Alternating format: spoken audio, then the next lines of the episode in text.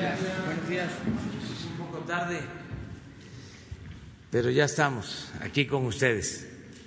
Hoy vamos a informarles sobre eh, el inicio de una nueva etapa en el combate a la pandemia. Se está terminando la tercera etapa está por concluir el domingo y eh, queremos dar a conocer al pueblo de México lo que sigue.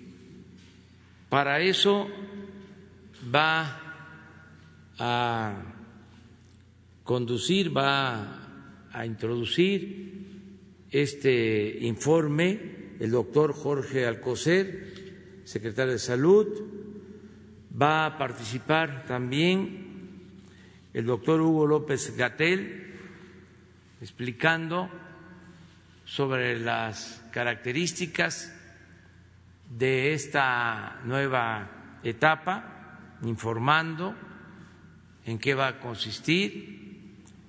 Eh, también el maestro Zoé Robledo, director del Seguro Social, va a informar sobre el avance en la apertura de empresas de la industria de la construcción, de la industria automotriz y de la minería. ¿Cómo vamos? Porque estas empresas reinician actividades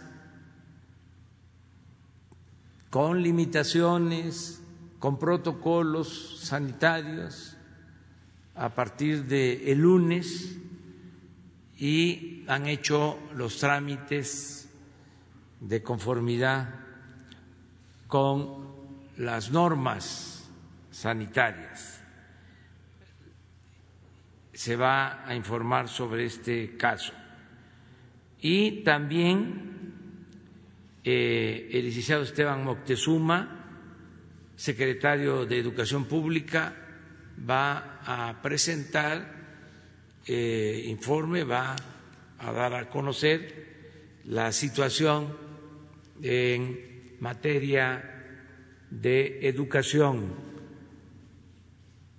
el regreso a clases, lo que tiene que ver con el actual ciclo escolar con las medidas que se consideran eh, necesarias ante la pandemia.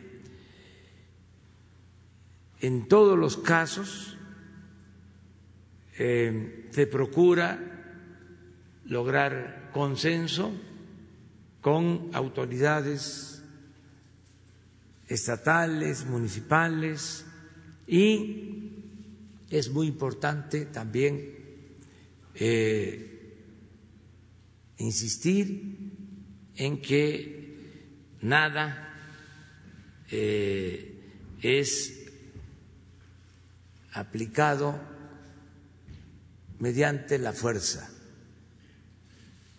Todo es mediante el convencimiento, nada por la fuerza, todo por la razón y el derecho, para que de esta manera sigamos adelante, eh, que sigamos domando esta pandemia como lo hemos venido haciendo. Desde luego, eh, es lamentable que pierdan la vida muchas personas, nuestro pesar a los familiares, eh, les deseamos a los familiares de los hospitalizados que eh, se recuperen, que se mejoren. Es una situación dolorosa, no es una cuestión de números, de estadística, es una cuestión de eh, tristeza, de mucha preocupación de miles de personas, de familiares, angustia, todo esto que se vive por esta pandemia.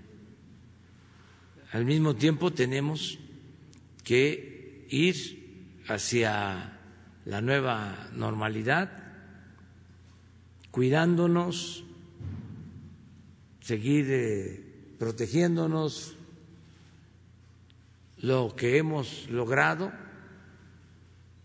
repito, ha sido por la participación responsable del pueblo.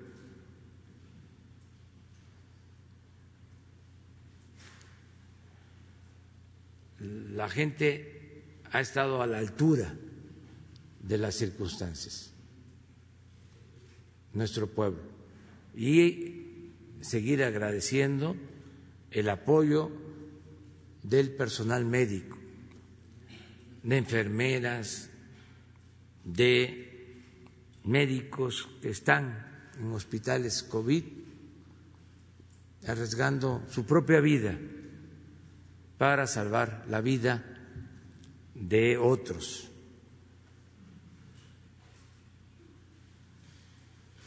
Por eso nuestro reconocimiento eh, permanente. Y eh, nosotros vamos a seguir haciendo lo que nos corresponde, seguir trabajando con responsabilidad. Entonces vamos a darle la palabra al doctor Jorge Alcocer para iniciar. Muchas gracias, señor presidente. Muy buenos días, tengan todas y todos ustedes.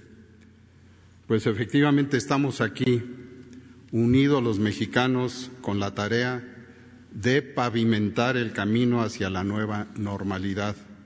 Es una estrategia de reapertura de las actividades sociales, como ustedes saben, familiares, económicas, escolares. Sí, la carrera contra el coronavirus sigue. La estafeta sigue siendo la sana distancia. No la soltemos, todos la tenemos que mantener.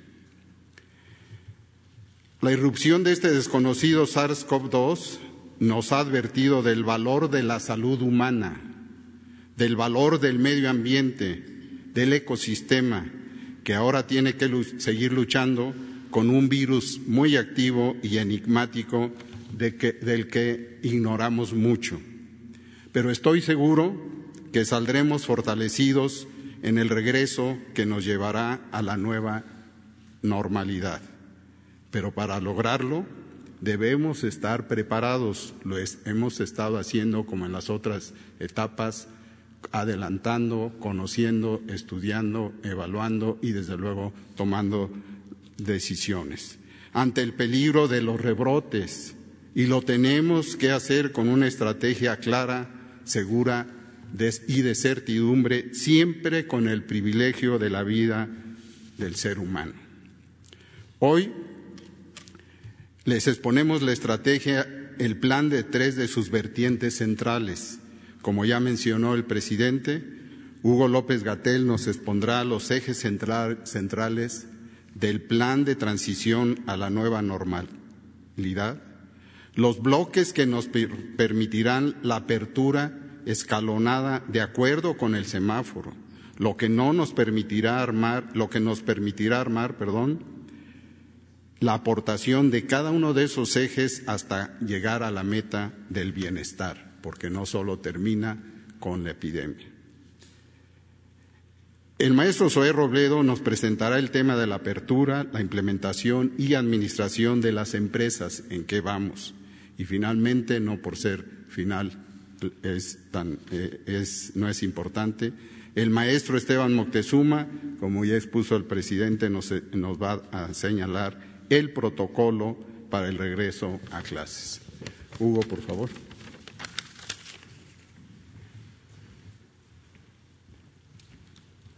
señor presidente. Con gusto, señor secretario, secretarios, director. Muy buenos días tengan todas y todos ustedes. La idea fundamental de la nueva normalidad es que tengamos un regreso gradual, ordenado y cuidadoso a las actividades de la vida pública. Y aquí retomo de manera breve la idea que la mayoría de ustedes conoce del 23 de marzo y hasta el 30 de mayo ha sido el periodo de la Jornada Nacional de Sana Distancia. Esta Jornada Nacional de Sana Distancia, como hemos dicho, tiene como propósito, ha tenido como propósito, reducir la frecuencia con que las personas nos encontramos en el espacio público. El espacio público es un, un campo muy abierto que básicamente es todo lo que no es nuestra casa. Salimos a la calle, tomamos el transporte público, llegamos al trabajo, vamos a la escuela de los hijos o la propia, vamos a comprar alimentos, acudimos a un parque público, cualquiera de estas situaciones es el espacio público, las playas, los jardines, los campos. Y en ese espacio público pasamos una cantidad muy sustancial del tiempo junto con otras personas. En casa hay familias más extensas, hay familias más pequeñas, pero en casa estamos en contacto con pocas personas. En el espacio público solemos estar en contacto con muchas personas. Entonces, la Jornada Nacional de Sana Distancia, ese fue el propósito que al no estar abiertos los espacios públicos de trabajo, de educación y de recreación, se disminuye el contacto entre personas. Queda claro que cuando decimos recreación es un conjunto muy amplio y muy diverso de actividades sociales, culturales y de otro tipo. Entonces, es muy importante tener en cuenta cómo funcionó y por qué funcionó la Jornada Nacional de Sana Distancia para entender lo que significa ahora la nueva normalidad. Al reducir la movilidad en el espacio público, como hemos comentado y hemos mostrado con base en los datos, logramos reducir hasta 81% el punto máximo de casos que se hubieran presentado en la Ciudad de México, que ha sido el elemento más ilustrativo de la epidemia, porque en la Ciudad de México y el Valle de México en general se presenta la mitad de los casos de esta epidemia. Es muy importante tener claro que la epidemia sigue, la epidemia no ha concluido.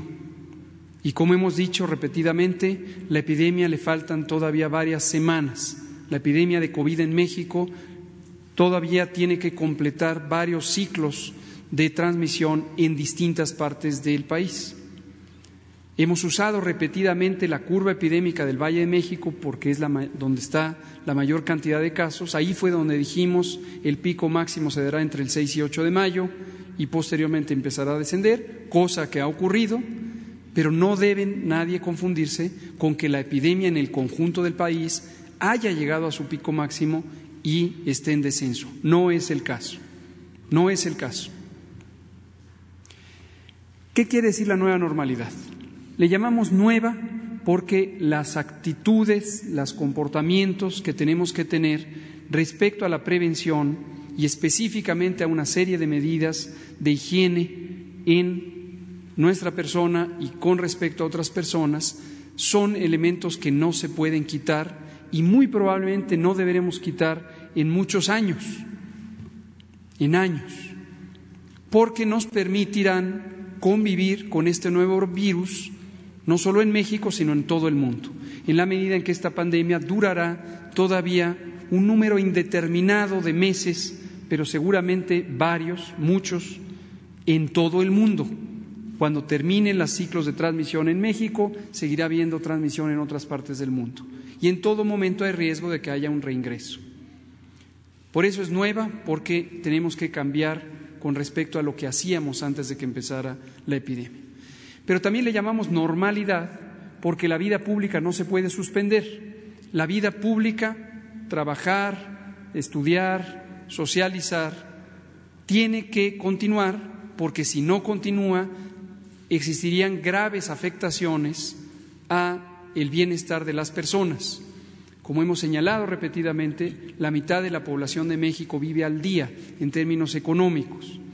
Tiene que salir a tener sus ocupaciones para conseguir el ingreso y con ello el alimento y los bienes básicos para la persona y la familia. Entonces, tiene que continuar la vida pública. Finalmente, y voy a presentar cuatro diapositivas, para lograr el regreso ordenado a estas actividades, hemos considerado todos los aspectos de la vida pública de manera específica. La actividad económica, que el maestro Zoe Robledo especificará los elementos técnicos para regularla en términos de seguridad sanitaria. La educación pública, que el maestro Esteban Moctezuma, secretario de Educación Pública, explicará los elementos que tienen que ver en el momento en que podamos regresar a las actividades escolares. El turismo, que es una actividad económica importantísima para México, especialmente para algunos estados que tienen la mayor parte de su economía cimentada en estas actividades. También hemos considerado esto y también tenemos protocolos técnicos específicos que siguen estándares o mejores prácticas internacionales para garantizar la seguridad sanitaria, es decir, disminuir al máximo posible la posibilidad de que haya contagios. No perdamos de vista y digámoslo siempre con claridad, tengámoslo muy claro, que en México y en el mundo entero, en cada uno de los países del mundo, esta experiencia de retorno a la nueva normalidad es nueva. Es nueva porque el virus SARS-CoV-2 causante de COVID es nuevo para los humanos. Es nuevo. Entonces, en todo momento, ciertamente existe el riesgo, la posibilidad de que haya un repunte de la epidemia en un sitio que se empiece a abrir. Por eso es muy importante la cooperación de todas y todos los miembros de la sociedad, todas las personas, todas las organizaciones, todas las instituciones, todas las corporaciones, las empresas, para tener un regreso ordenado, escalonado y bien monitoreado. Presento el semáforo, lo que significa el semáforo. El semáforo es un indicador de los niveles de riesgo. Funciona como un semáforo de tránsito en el que hay grados que se representan por colores. Noten desde luego que tiene cuatro y no tres colores como el semáforo de tránsito al que estamos acostumbrados. Verde significa bajo riesgo, rojo significa el más alto riesgo y el amarillo y el naranja significan puntos intermedios del riesgo. Riesgo medio, riesgo alto, riesgo extremo hasta llegar al rojo. Lo que se ve en la diapositiva es un diagrama, no son datos, son un diagrama de una curva epidémica que podría presentar todas y cada una de las entidades federativas, los 32 estados. Podrían presentar ciudades y zonas metropolitanas. Y como en este momento la mayoría está familiarizada y familiarizado con la curva epidémica, pero reitero que es un una gráfica que representa cómo van cambiando el número de casos con respecto al tiempo. Entonces, entre más sube la gráfica, entre más alta es esta figura que parece una montaña, quiere decir que hay más casos, entre menos alta es, quiere decir que hay menos casos, y de izquierda a derecha se puede ver cómo va cambiando en el tiempo. Noten ustedes que en todo momento, en las zonas bajas de esta curva, existen pocos casos y otros eventos importantes que ahorita señalaré para evaluar la intensidad de la epidemia. Y está en verde. Y luego, conforme empezamos a subir, pasa amarillo, pasa naranja, pasa rojo, toda la zona de alta transmisión, de alta intensidad, de alta frecuencia de casos es roja y luego empieza a descender. Esto va a ocurrir en todos los estados a su tiempo. En algunos ya empezó a ocurrir. Cancún, por ejemplo, que es la ciudad más eh, representativa del estado de Quintana Roo, ya pasó por esta curva, ya está en una zona de declive, todavía no está en la zona de mayor seguridad, pero ya está en una zona de declive y en pocas semanas seguramente empezará a cambiar de colores hasta llegar al verde. En la siguiente diapositiva hemos clasificado las actividades sociales y económicas en cuatro categorías que dependen de dos situaciones. La primera es cuál es el valor social de estas actividades y valor social lo entendemos como que genera desarrollo, genera bienestar porque se produce una economía que da ingreso a familias, da ingreso a personas y estas son particularmente importantes cuando ese ingreso se distribuye entre numerosas familias, a diferencia de actividades que generan ingresos pero están concentrados en pocas familias. Son más valiosas las que distribuyen en este sentido. Dos niveles, arriba alto, abajo bajo, en términos del el valor social y de izquierda a derecha el número de personas que participan en cada una de estas actividades económicas. Pocas personas, muchas personas y por supuesto se pueden estimar y contabilizar. Pero para simplificarlo hay cuatro categorías, alto y bajo en valor social, alto y bajo en número de personas. Y esto nos da estas cuatro eh, situaciones que califican a cada actividad económica. ¿Por qué lo decimos ahorita? porque iremos anunciando progresivamente qué actividades van a abrir.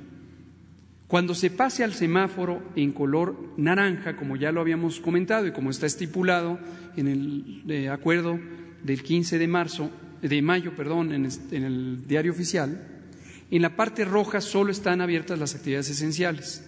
En la parte naranja empiezan a abrir las actividades no esenciales de acuerdo a estos niveles de utilidad pública, valor social y de personas que participan.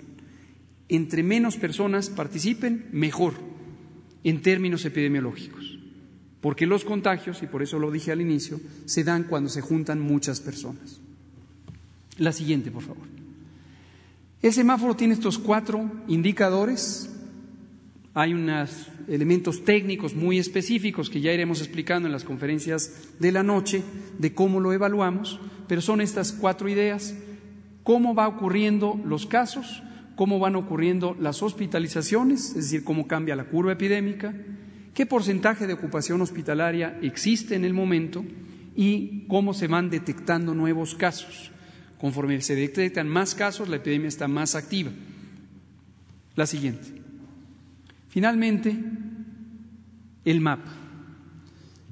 El resultado de este semáforo se representa en un mapa y en este mapa se ve cómo están los estados en un momento del tiempo. Esta evaluación se hizo el 28 de mayo, es la más actualizada, es la que entra en vigor el lunes primero de junio. Este es el estado en que estamos respecto al riesgo epidémico. Y aquí termino con este elemento al terminar la Jornada Nacional de Sana Distancia, así está el país, pero, pero, y lo hemos dicho, no se acaban las actividades de seguridad sanitaria. Las medidas de seguridad sanitaria pasan ahora a la vigilancia y control por parte de las 32 entidades federativas, porque ahora el mapa va a ir cambiando estado por estado y cada estado, de acuerdo a su nivel de riesgo, semanalmente va a ser notificado por la Autoridad Sanitaria Federal cuál es su nivel de riesgo, cuál es el conjunto de actividades que corresponden con ese nivel de riesgo y los estados serán responsables de establecer las aperturas correspondientes de las actividades que cumplan los criterios que he mencionado de valor social y de cantidad de personas en la vía pública. Y un último elemento de ejemplo es el turismo.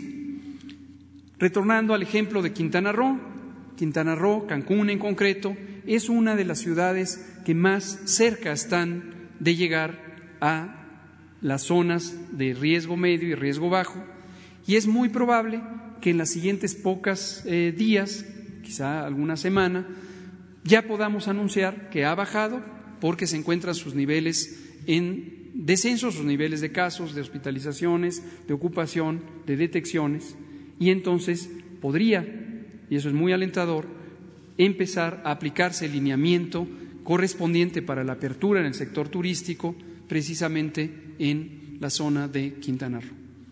Eso es todo, presidente. ¿Qué tal?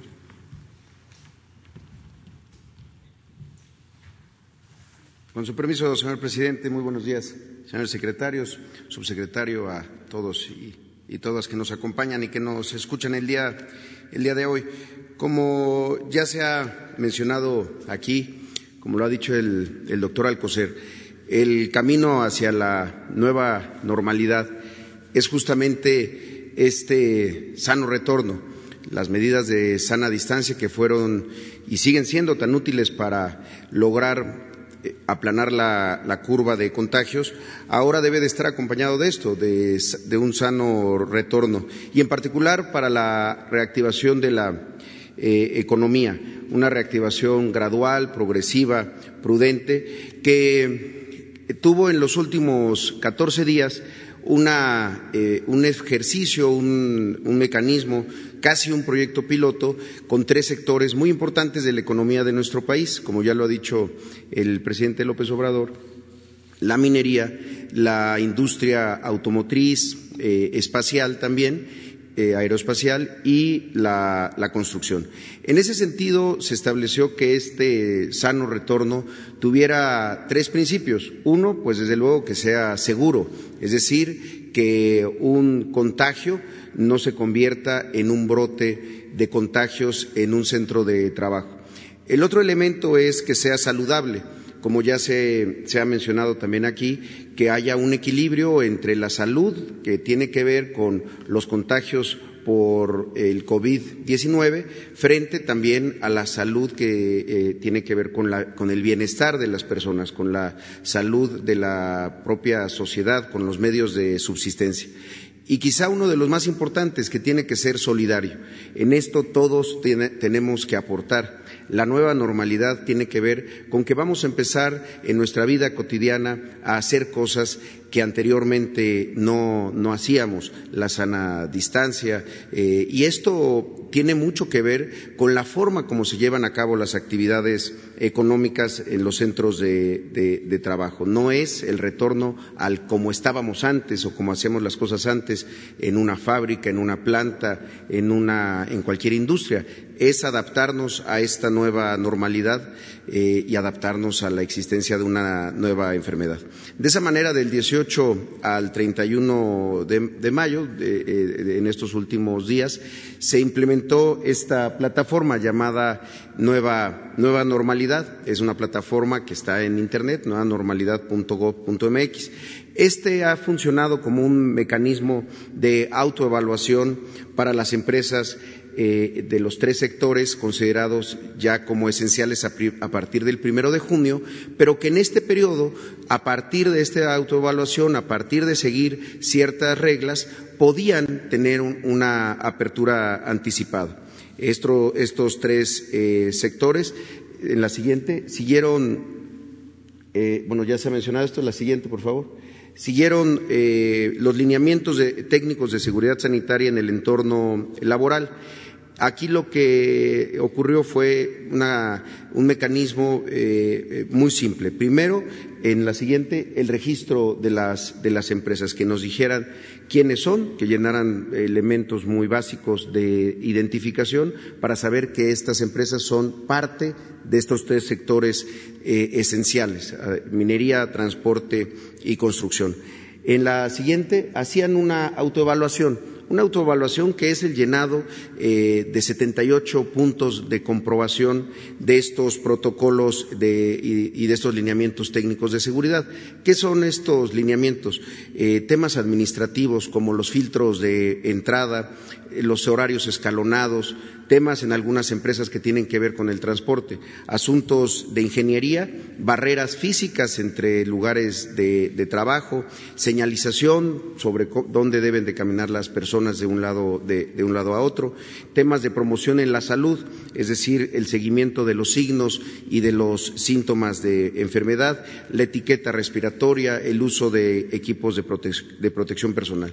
Al hacer esta validación en la siguiente, por favor, el, Seguro Social les daba una validación eh, basada en un principio que es fundamental y ha sido un eje también de la cuarta transformación, la confianza. Todo esto se hace bajo protesta de decir verdad. Nosotros creemos y, queremos eh, confiar siempre en que los empresarios en sus centros de trabajo están privilegiando la salud de sus trabajadores y a partir de eso es que se les da la, aprobación. Esto en la siguiente ha sido posible a partir de un elemento también que siempre ha sido un eje eh, eh, que nos ha indicado el presidente López Obrador. el trabajo de convencimiento no es por la fuerza, ha sido de diálogo con todos estos tres grandes eh, sectores, con autoridades locales y hacerlo de manera corresponsable. A partir de esta confianza y de este diálogo podemos alcanzar eh, niveles de corresponsabilidad y de colaboración, pues para algo que nos interesa y nos debe interesar a todos. En estos tres sectores, en la siguiente, ¿cómo vamos? Se han registrado 15.398 empresas. Son 5.397 del sector del transporte, 8.189 de construcción y 1.814 de minería. Eh, aquí se distribuyen también por el tamaño de las empresas, las grandes, que son las de más de 250 trabajadores, las medianas, entre 50 y 249 trabajadores, y las pequeñas, abajo de 50 eh, trabajadores. Y así se fueron inscribiendo por día. El día de hoy tenemos 3.981 empresas del transporte, es decir, el 75%, que ya hicieron su protocolo y que este ha sido validado y aprobado. En el tema de la minería, de las 1.814 van 1.536 que ya este, también han hecho su protocolo y que ha sido eh, validado, es decir, el 85%, y en construcción es donde se ha ido más eh, lento, no solo porque es el número más grande de empresas, sino porque su distribución y su tamaño las hace mucho más, eh, están mejor distribuidas por todo el país y son particularmente de tamaño pequeño. Entonces ahí la validación ha sido eh, más lenta, va el, el 6%. Esto nos ha parecido y lo hemos estado trabajando con este grupo que indicó el presidente, entre el Seguro Social, la Secretaría de Salud, la Secretaría del Trabajo y la Secretaría de Economía, porque nos ha permitido generar un mecanismo para lo que sigue. Y en ese sentido, lo que sigue es justamente eh, la integración de nuevas eh, empresas que a partir del protocolo pueden irse considerando esenciales cuando la autoridad eh, de salud así lo, decida.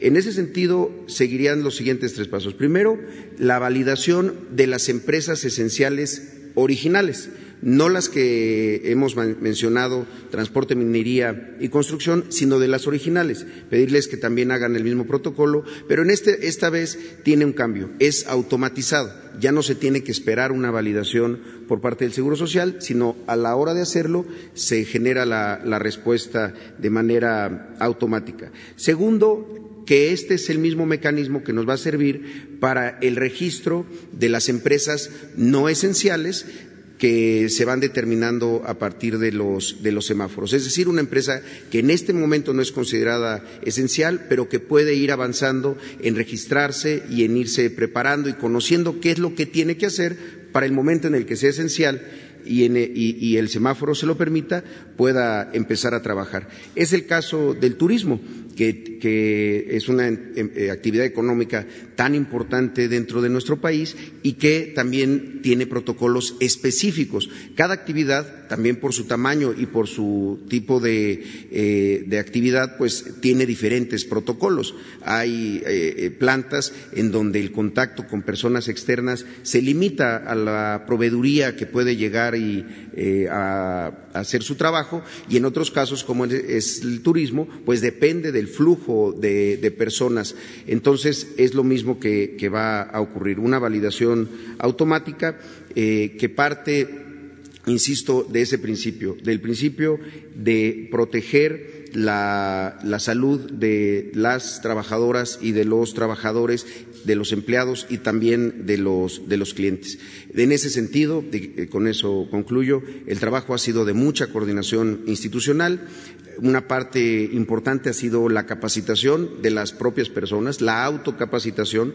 Ya tenemos 396.140 registros en las, en, las plataformas de los cursos en línea para los empleados, para los eh, empleadores, para, para todas y, y, todos. Son cursos en línea de un par de horas que también tienen una evaluación y que vale mucho la pena eh, acercarse a ellos. Y desde luego las partes que tienen que ver con salud en el trabajo, la infraestructura para el monitoreo de las incapacidades temporales por enfermedad respiratoria eh, y por COVID, el, permiso COVID que habilitó el Seguro Social, el acompañamiento, asesoría, apoyo en la operación de los semáforos locales con vigilancia epidemiológica de estos permisos y de los pacientes ambulatorios del Seguro Social. Es muy importante eh, destacar que en esta nueva normalidad la colaboración, el diálogo y la corresponsabilidad, pues es lo que nos va a permitir eh, hacer este sano retorno a, las actividades económicas y productivas del país. Muchas gracias, presidente Escuanto.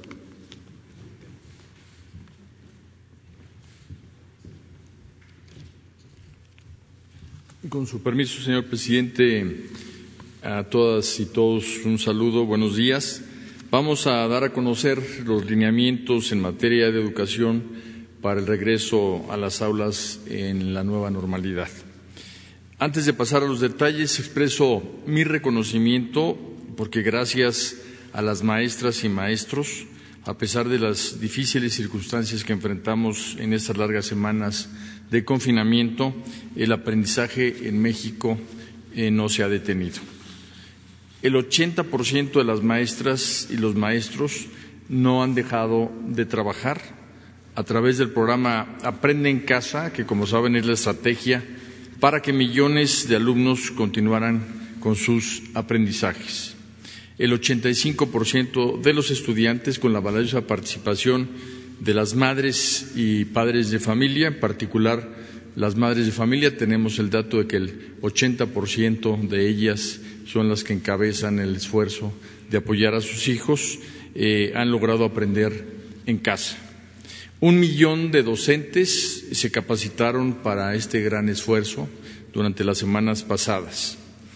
Como hemos informado, Aprende en Casa es un programa equitativo porque se utilizaron cuatro grandes medios. El primero son los libros de texto gratuito, el segundo es la televisión, el tercero es la radio y materiales educativos para las comunidades más apartadas y el cuarto, el Internet. La principal herramienta didáctica de Aprende en Casa son los libros de texto gratuito y esto garantizó que fuese un programa equitativo porque el 100% de nuestros educandos los tienen. El año pasado recordemos que el señor presidente López Obrador hizo entrega de 180 millones de ejemplares. Además de salir al antes de salir al receso, en la semana previa eh, del 16 al 20 de marzo se indicó a los estudiantes llevar sus libros de texto gratuito a casa y se les dieron guías para el aprendizaje. También se digitalizaron todos los libros de texto gratuitos y en la página de Conalitech se han recibido hasta medio millón de visitas diarias. Por su parte, a través de la televisión, que tiene un alcance para el 94% de los estudiantes, eh, se eh, hizo todo un esfuerzo para apoyar su aprendizaje. La Secretaría de Educación Pública produjo 1.140 programas que han sido transmitidos por el Instituto Politécnico Nacional con Canal 11, la Suprema Corte de Justicia con Justicia TV, Televisión Educativa con Ingenio TV, la UNAM con TV UNAM, el Sistema Público de Radiodifusión del Estado mexicano y la Red de Radiodifusoras y Televisoras Educativas y Culturales de México con 31 estaciones estatales de televisión. También contamos y agradecemos el apoyo con su retransmisión por empresas como Televisa, Total Play, Claro Video, Dish, Easy, Axel, Sky, Megacable y Stargo. En los lugares eh, más marginados, a través de la radio y de materiales educativos, se atendió al otro 10% de los estudiantes que no tenían internet o televisión y con 18 estaciones de radio en 15 estados de la República se transmiten 444 programas en 15 diferentes lenguas indígenas.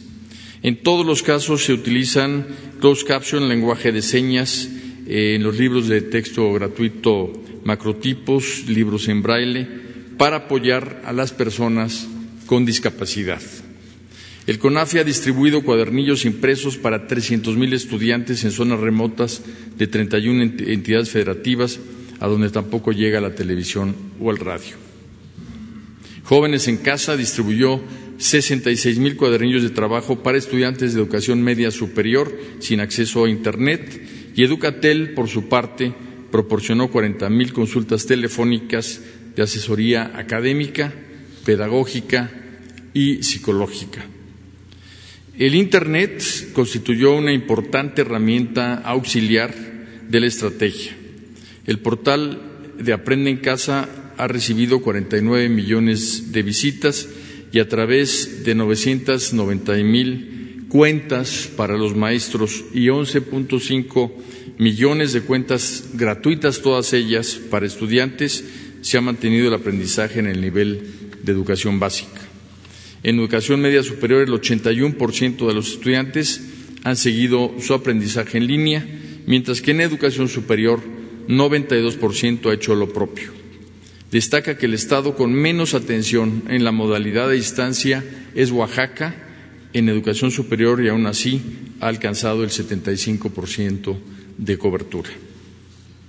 Una encuesta realizada para conocer el estado socioemocional de nuestras niñas y niños con el programa Aprende en Casa concluye que su estado de ánimo es positivo pese a la pandemia. Siete de cada diez niñas y niños se sienten felices. Al terminar Aprende en Casa, esta estrategia se transformará durante el receso escolar en verano divertido que contemplará programas formativos lúdicos. El protocolo de regreso a clases en la nueva normalidad eh, pues en otros países, para mantener la distancia social, se han tomado decisiones que alejan a las personas. Nosotros queremos ser muy cuidadosos pedagógicamente en no cultivar el miedo al otro. Queremos sembrar una actitud de consideración hacia la otra persona, es decir, sembraremos una educación basada en yo cuido del otro. Para garantizar la seguridad, salud e higiene de todos los estudiantes y docentes, regresaremos a clases solamente cuando el semáforo sanitario esté en verde. A esta condición sumaremos nueve intervenciones que aseguren el bienestar de la comunidad escolar. Primero, la activación de los comités participativos de salud escolar que se establecieron antes de salir al receso. Ahí se verán temas muy importantes como la relación entre la escuela y el centro de salud más cercano.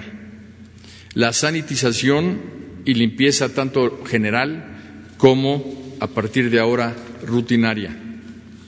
Tres filtros de corresponsabilidad, uno en la casa, otro a la entrada a la escuela y otro en el salón de clases.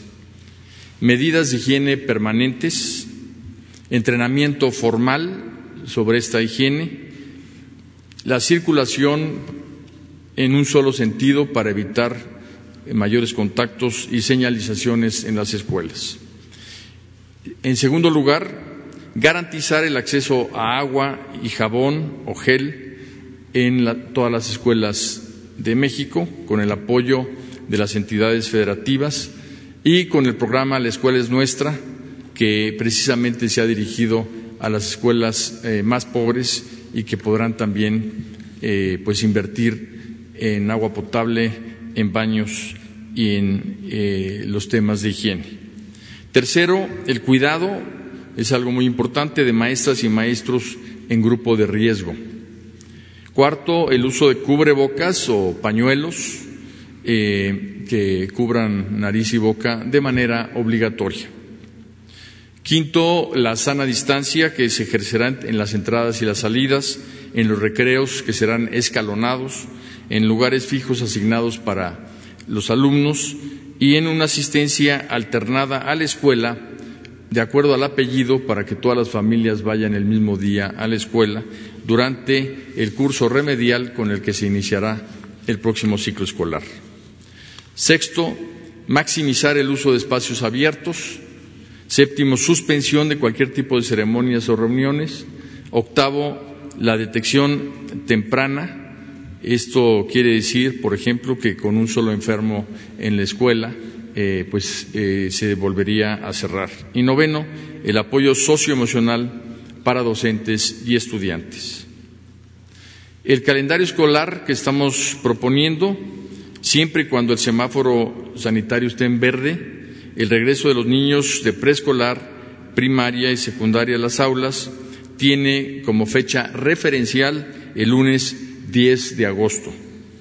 Retornarán, como eh, hace un momento dije, a un curso remedial de nivelación que permitirá una evaluación diagnóstica para detectar personalizadamente niña y niño, eh, por niña y niño, el nivel de aprovechamiento y posibles rezagos en el aprendizaje. Este curso durará tres semanas y para guardar eh, la sana distancia, la asistencia será alternada.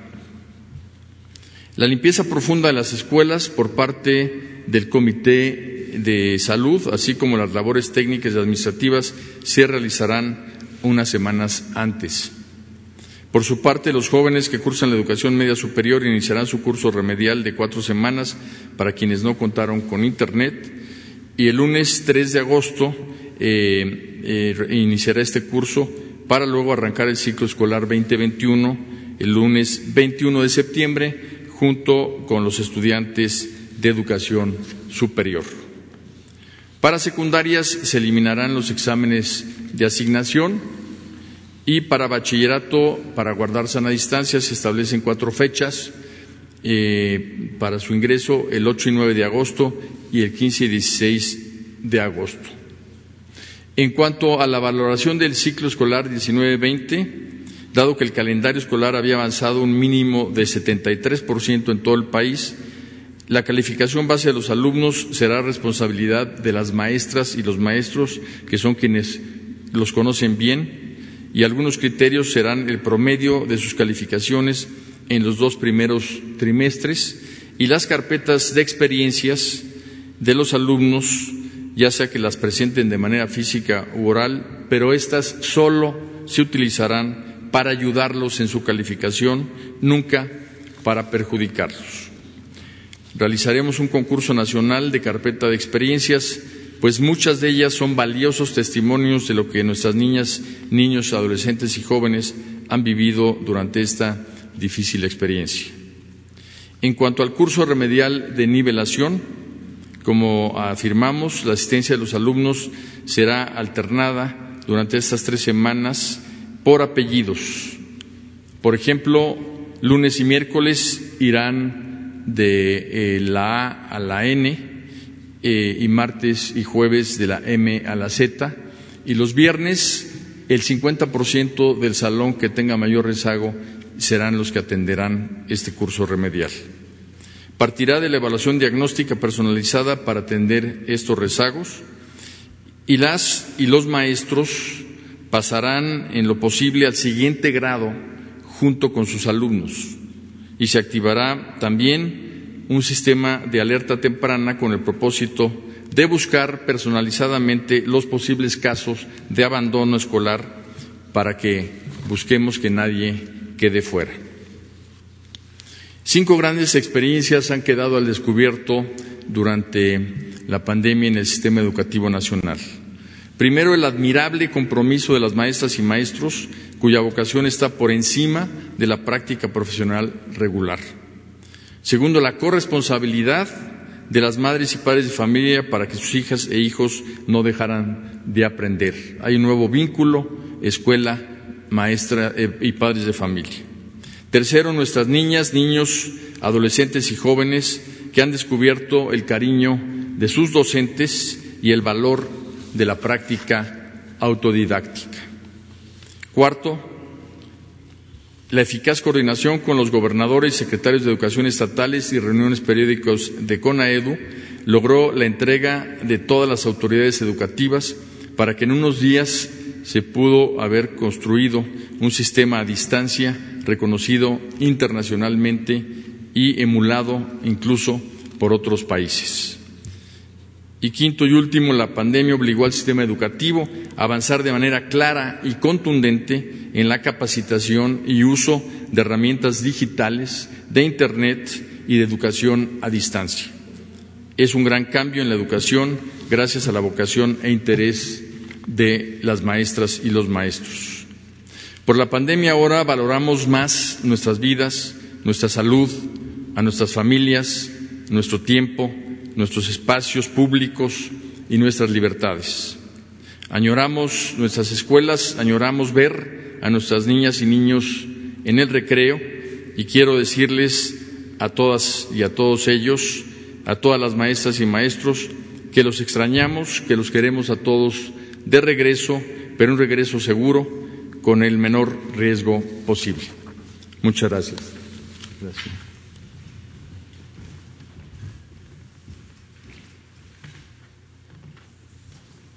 Bueno, pues este es eh, el plan para esta nueva etapa. Eh, dos eh, consideraciones adicionales. Vamos a estar informando permanentemente sobre esta nueva etapa. No eh, vamos a agotar el tema en esta conferencia. Eh, tanto el doctor Alcocer como el doctor López Gatel, como Zoé, como el licenciado Esteban Moctezuma, van a estar eh, hoy por la tarde noche, de 7 a 8, mañana y pasado, es decir, viernes, sábado y domingo, para seguir eh, informando sobre este tema. Eh, la otra consideración es de que vamos eh, a ir también informando sobre las actividades que se consideran esenciales, además de lo que esté informando SOE sobre las empresas que van eh, incorporándose a la actividad productiva. Vamos eh, nosotros a eh, continuar con nuestras actividades y lo vamos a hacer ya recorriendo el país ya a partir de el lunes empieza una gira por el país. Es parte de la eh, nueva etapa, cuidando todos los protocolos. Vamos a llevar a cabo, como lo hacemos aquí, diariamente las reuniones de seguridad, porque tenemos que seguir atendiendo todo lo relacionado con el propósito de conseguir la paz en el país. Eso no se puede desatender.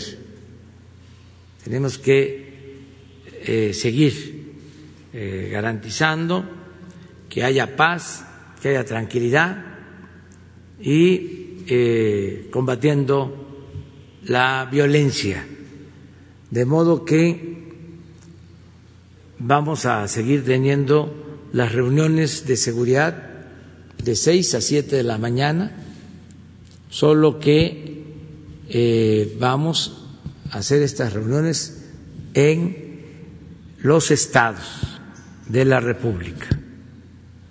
Lo mismo que hacemos aquí, pero en cada uno de los estados.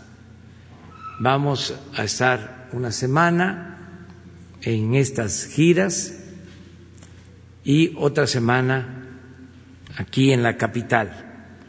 Ya les vamos a presentar todo el programa porque vamos a visitar todos los estados de la República a partir de el lunes y va a ser eh, el mismo programa de siete de seis a siete la reunión de seguridad donde corresponda y de siete a ocho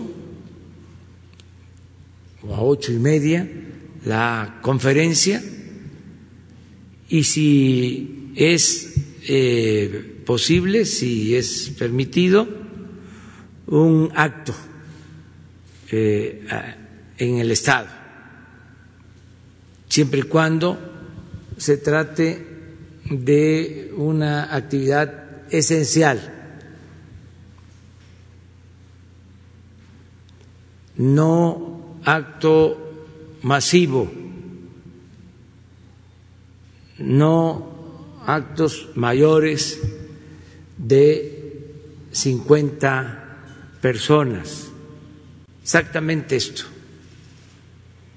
pero en los estados, con sana distancia, con todo el protocolo sanitario.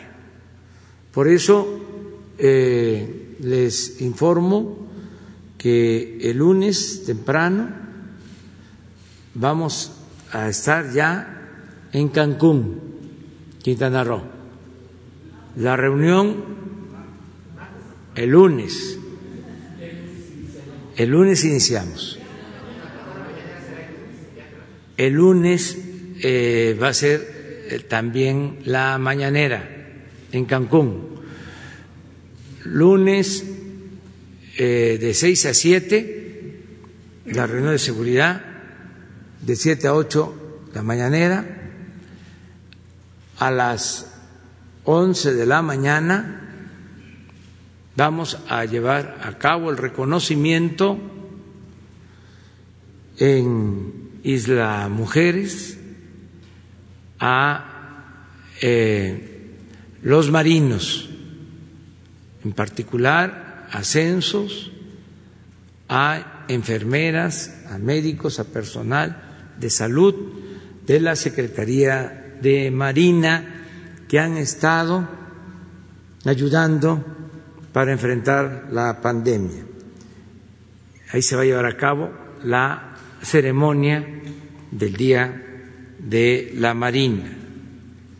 Y ese mismo día, por la tarde, vamos a dar un banderazo para el inicio de la construcción del tren Maya.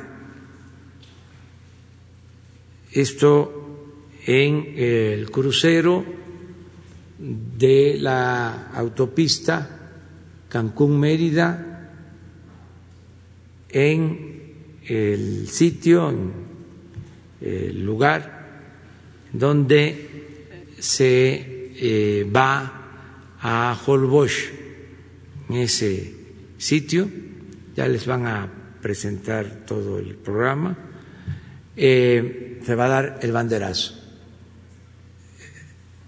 No va a pasar de 50 personas, incluidos camarógrafos, periodistas, servidores públicos, no más de 50.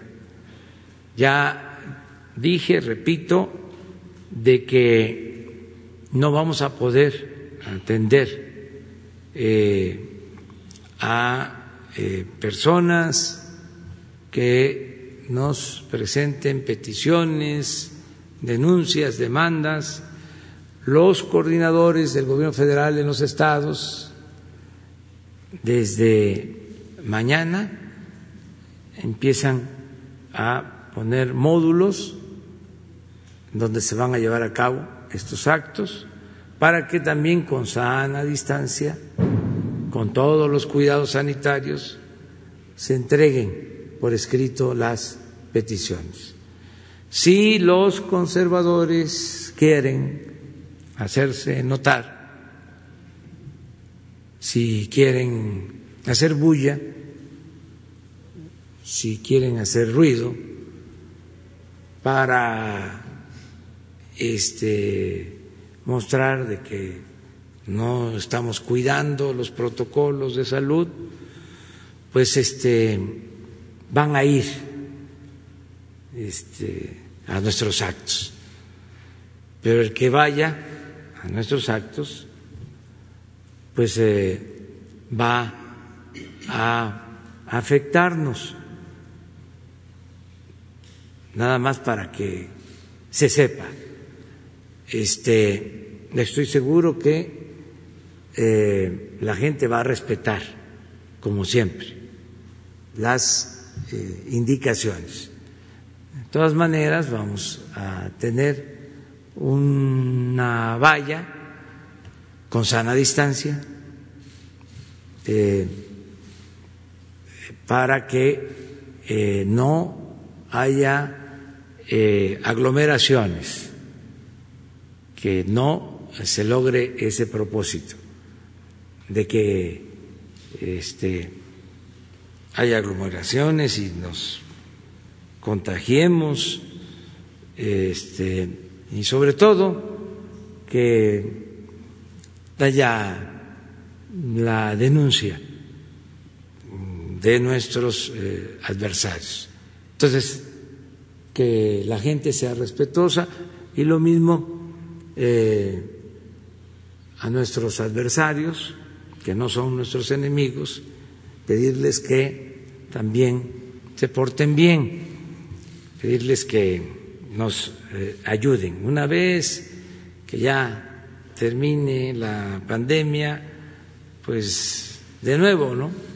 Ya podemos reiniciar la confrontación política pacífica eh, mediante el debate y el diálogo.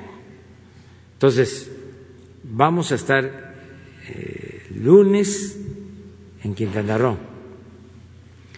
El martes en Yucatán. En Mérida tenemos en la mañana la reunión de seguridad, la rueda de prensa y luego el banderazo en el tramo que corresponde a Yucatán. Eh, el miércoles Campeche se hace exactamente lo mismo. En la mañana, eh, reunión de seguridad, conferencia y banderazo al tramo correspondiente del tren Maya. El jueves, eh, la reunión de seguridad de Chiapas se va a celebrar en Palenque. Ahí también va a ser la conferencia y ahí también eh, el banderazo del tramo correspondiente a Chiapas y Tabasco del tren Maya. El viernes, Villahermosa, Tabasco. En la mañana, al mediodía es eh, una visita de supervisión en Dos Bocas, donde estamos construyendo la refinería, y ese mismo día, por la tarde, noche, una supervisión a el puerto de Coatzacoalcos. El sábado no hay reunión de seguridad, no hay eh, rueda de prensa, pero sí eh, dos visitas, una a una planta, a un tren de refinación en Cangrejera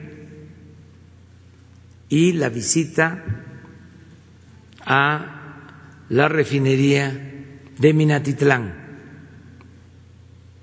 por el plan de rehabilitación de esta eh, refinería. El domingo tampoco hay actividad en la mañana, no hay eh, reunión de seguridad, no hay eh, información a medios, este diálogo que tenemos de lunes a viernes, eh, pero sí vamos a estar en Sayula de Alemán, Sayula de Alemán, porque ahí nació eh, el papá del el presidente Miguel Alemán. Ahí hay un cruce de trenes histórico que se llama Medias Aguas. Ahí vamos a dar el banderazo de la modernización del tren del istmo. Esto a las 10 de la mañana. El domingo, igual, no es paisanos, este meeting no podemos. Se pueden eh, informar porque se van a transmitir todos estos actos en medios convencionales, en redes sociales, desde la casa se puede eh, saber en qué van a consistir estos actos. Y ya el domingo nos eh, regresamos a la Ciudad de México para estar el lunes eh, y toda la semana en eh, la ciudad. La siguiente semana hacemos lo mismo, pero en cinco estados del norte. Y regresamos a la Ciudad de México una semana y de nuevo cinco estados más. Ese es el plan eh, general. Yo voy a procurar por los que se preocupan de mi situación y les agradezco eh, sobre mis cuidados. Voy a eh, trasladarme por tierra me va a llevar más tiempo, pero tomé ya esa decisión, cuando menos eh, en esta gira. Eh, me voy a ir con tiempo, porque voy hasta Cancún, voy a ir haciendo paradas, este, quedándome en en el camino hasta llegar a Cancún el domingo eh, para estar temprano. Lo mismo en el caso de eh, mi habitación o la casa donde me voy a quedar, este, se va a cuidar para que no se infrinja, no se viole ninguna norma, que no porque va el presidente, un hotel cerrado se abre y se da un mal ejemplo.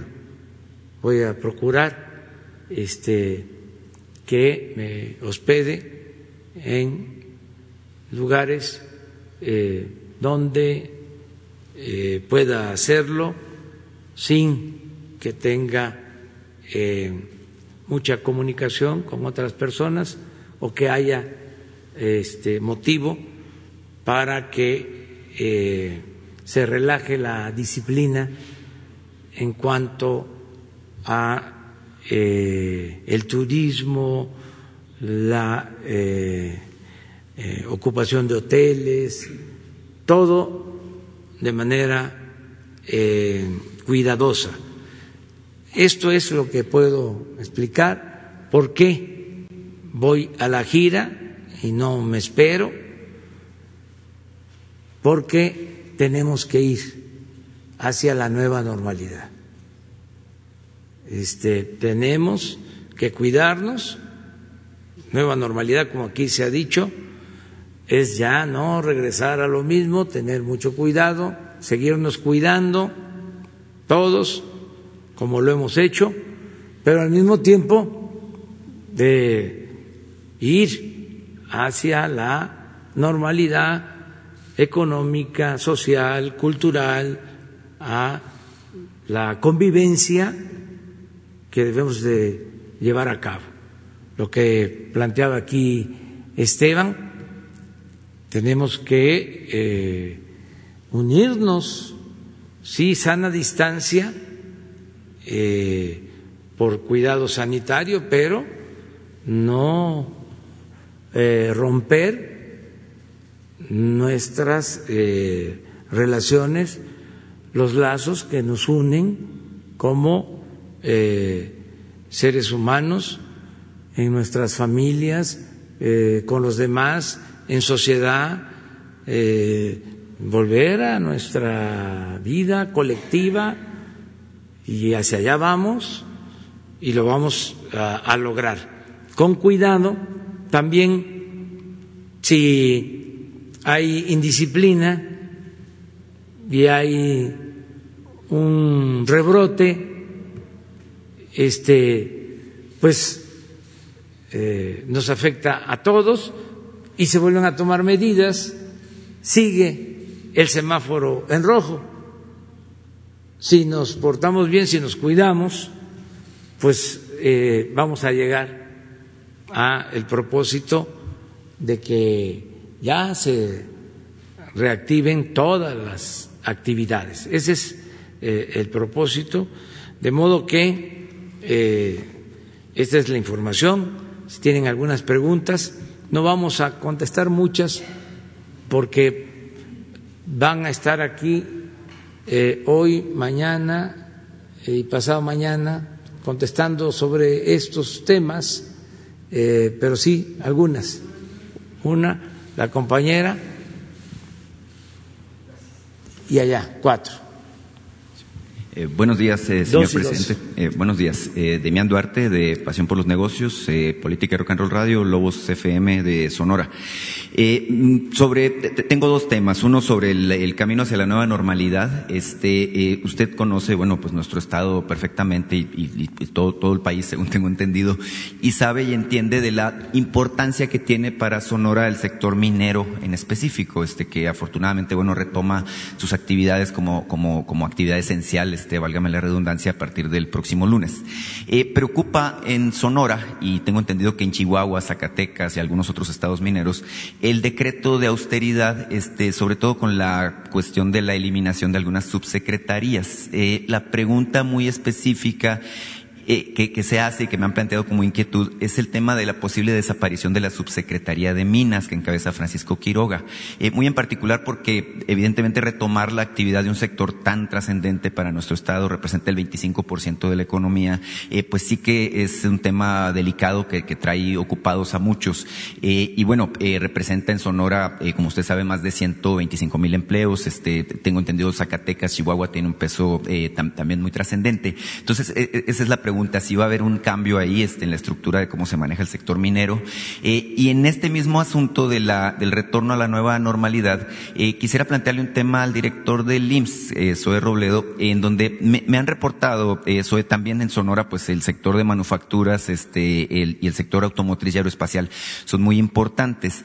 Aquí la preocupación es que muchas de estas empresas les han estado pidiendo al personal que presenta síntomas que no acudan al IMSS, este, paradójicamente, que lo hagan, eh, que, que, que, las pruebas se las hagan en laboratorios privados, eh, con, el, con la finalidad de no afectar las primas de riesgo. Este, eh, si hay alguna situación ahí relacionada con el IMSS o cuál sería el comentario del IMSS en particular al respecto de este tema. Tengo otro asunto que plantearle, señor presidente, relacionado con Sonora, si me permite, en una segunda pregunta. Muchas gracias. Y fíjese, de, en el caso de Sonora, en particular de estos dos sectores, han sido 401 empresas que han hecho ya su protocolo, 148 de transporte, porque también hay una parte de, de toda la cadena productiva del sector de automotriz eh, por allá, y 253 de, de minería. Eh, y en el caso de minería ya se han aprobado el 94 ciento eh, porque la minería afortunadamente tiene, además que no hay una concentración en zonas urbanas donde sean, hay más casos y más este, contagios, eh, han establecido muy buenos protocolos para la seguridad de sus, de sus trabajadores. Ahora, no, no, este, no sería lo correcto, al contrario, y eso, este, si hubiera algún caso, se debe de denunciar por parte de los trabajadores. El seguro social es un derecho y el hecho de que alguien pueda eh, hacerse, tenga síntomas, pueda ir a hacerse una prueba o incluso solicitar una incapacidad a, distancia, lo que evita es que haya un brote en un centro de trabajo. Contagios, pues hay y va, va, a haber, pues, pero el asunto es que si llevamos a cabo las medidas, los protocolos, somos cuidadosos, entendemos que la nueva normalidad, insistir, es parte de hacer cosas que no hacíamos antes, de tener comportamientos, conductas que no hacíamos antes y que en los centros de trabajo es importante. Porque efectivamente, si, si hay protocolos este, estrictos, rigurosos y todos colaboramos, podemos cortar cadenas de, de contagio en un centro de trabajo. Pero si no se llevan a cabo bien, si no se respetan, si alguien incumple, si alguien nos dice, sí, se estoy haciendo todo, pero en la, la realidad es otra, pues entonces puede haber riesgos de trabajo. Se generan capitales constitutivos y sube la prima. Nosotros no queremos eh, establecer una relación de amenaza, de, de si no lo haces esto va a ocurrir.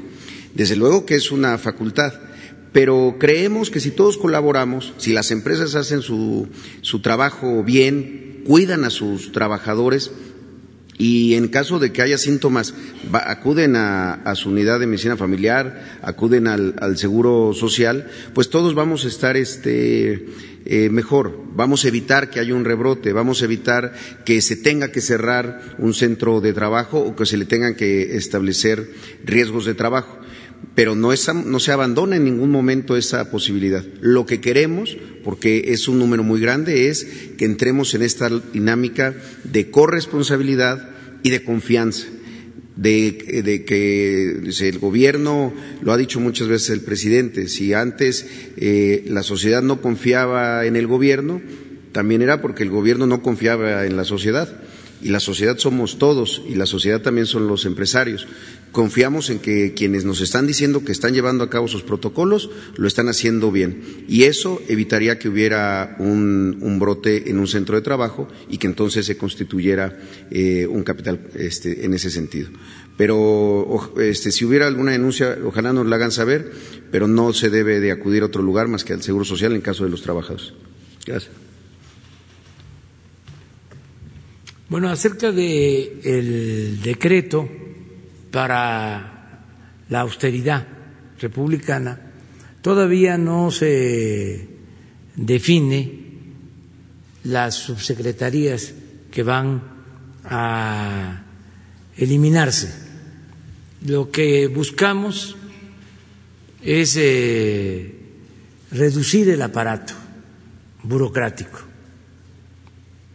porque creció muchísimo. Eh, y le cuesta mucho al pueblo mantener al gobierno. Y queremos reducir el costo del gobierno a la sociedad. Eso se hace en la familia cuando se tiene que ahorrar y se debe de ahorrar y se estira el presupuesto familiar, sobre todo las mujeres que manejan eh, el presupuesto, hacen milagros y les alcanza. Lo mismo en las empresas. Eh, no hay gastos excesivos, no hay derroche.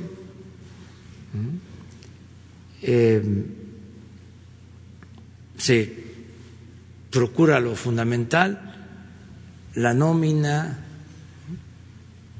eh, que no falten los insumos, si es una fábrica,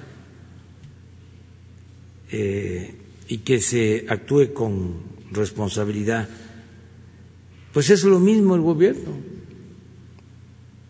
No podemos eh, ensimismarnos que todo el presupuesto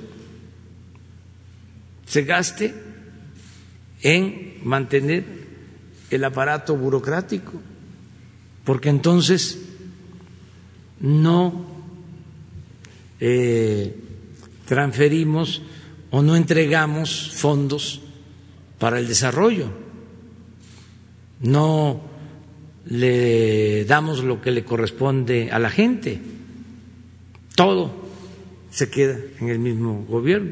Así estaba. Cuando costaba más el barril de petróleo, que llegó a costar eh, 100 dólares el barril,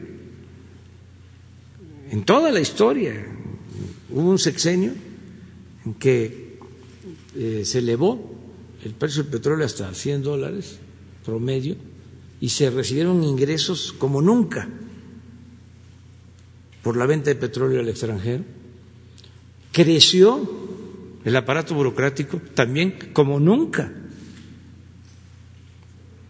Y se crearon miles de direcciones adjuntas, así le llamaron direcciones adjuntas para meter a recomendados y amigos y familiares.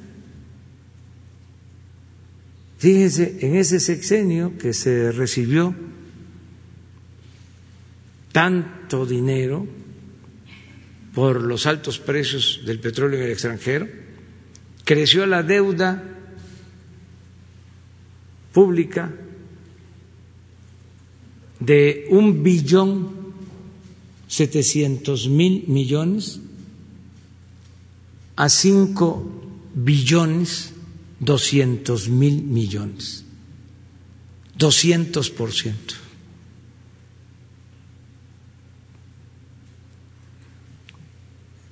Entonces, ya no la austeridad es un asunto de principios, no administrativo, o no solo un asunto administrativo.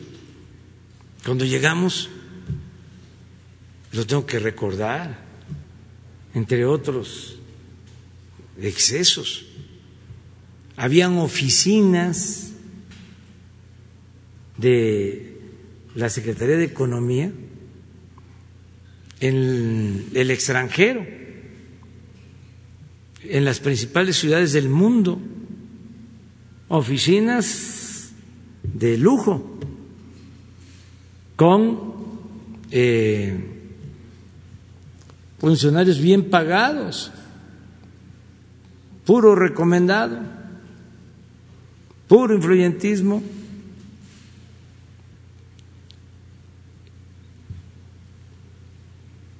como 60 oficinas un programa que se llamaba Pro México.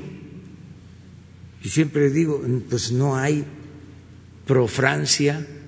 ¿Han visto ustedes alguna oficina pro Francia en México, o pro Italia, pro España, pro Estados Unidos, pro China, pro Brasil.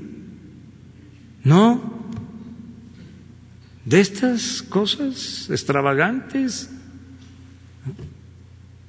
porque no tenían ningún cuidado del presupuesto público, lo derrochaban.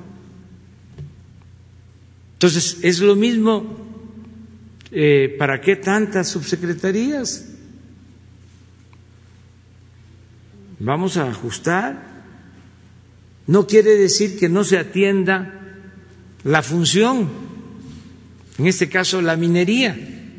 Claro que se va a seguir atendiendo, si es una actividad económica fundamental que genera muchos empleos, en el caso de Sonora, de Chihuahua, de Durango, los estados mineros. Además, que también hay que evitarla, la contaminación. Entonces, atender eso, pero no los aparatos. ¿Qué hacían? Eh, para la atención de los adultos mayores, el instituto de los adultos mayores.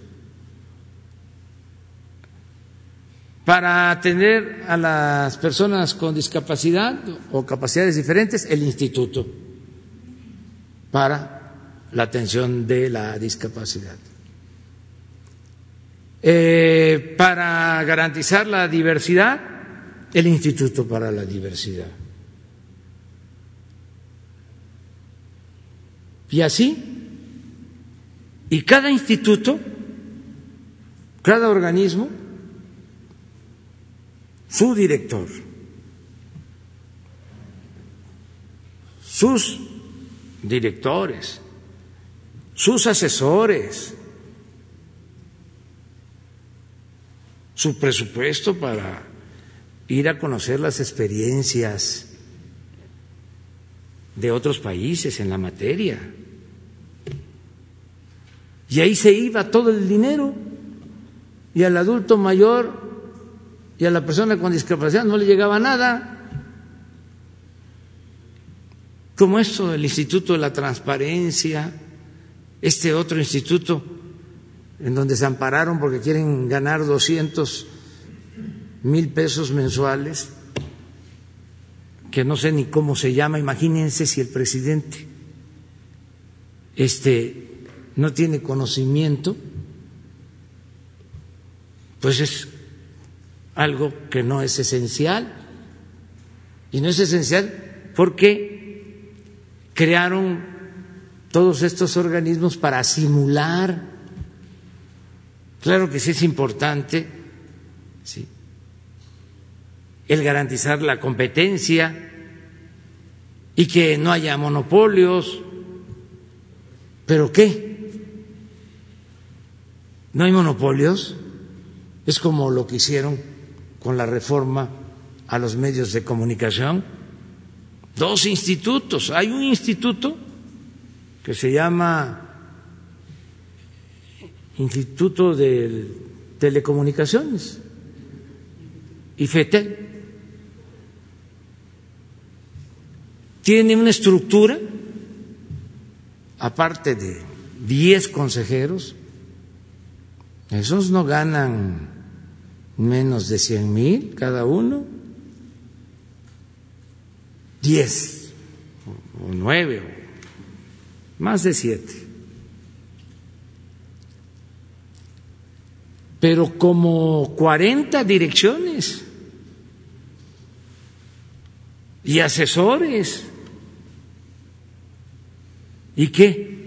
¿Ya no hay monopolios en la comunicación? ¿Ya no hay actores preponderantes, como eufemísticamente se le llama a los monopolios?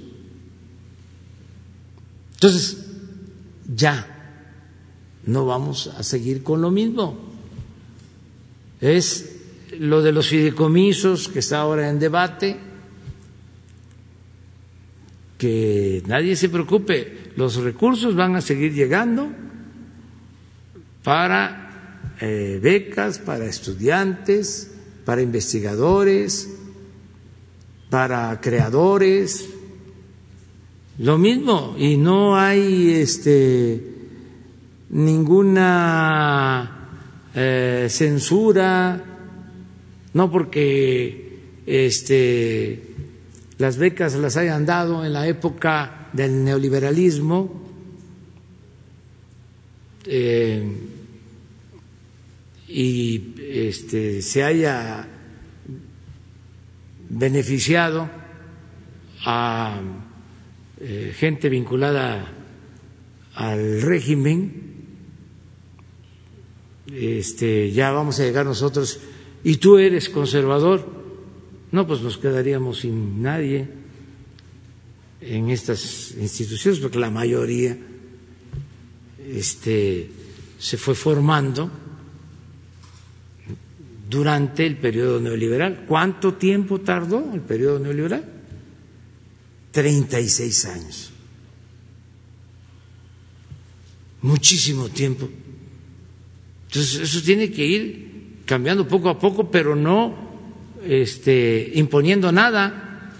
Tienen que surgir los nuevos eh,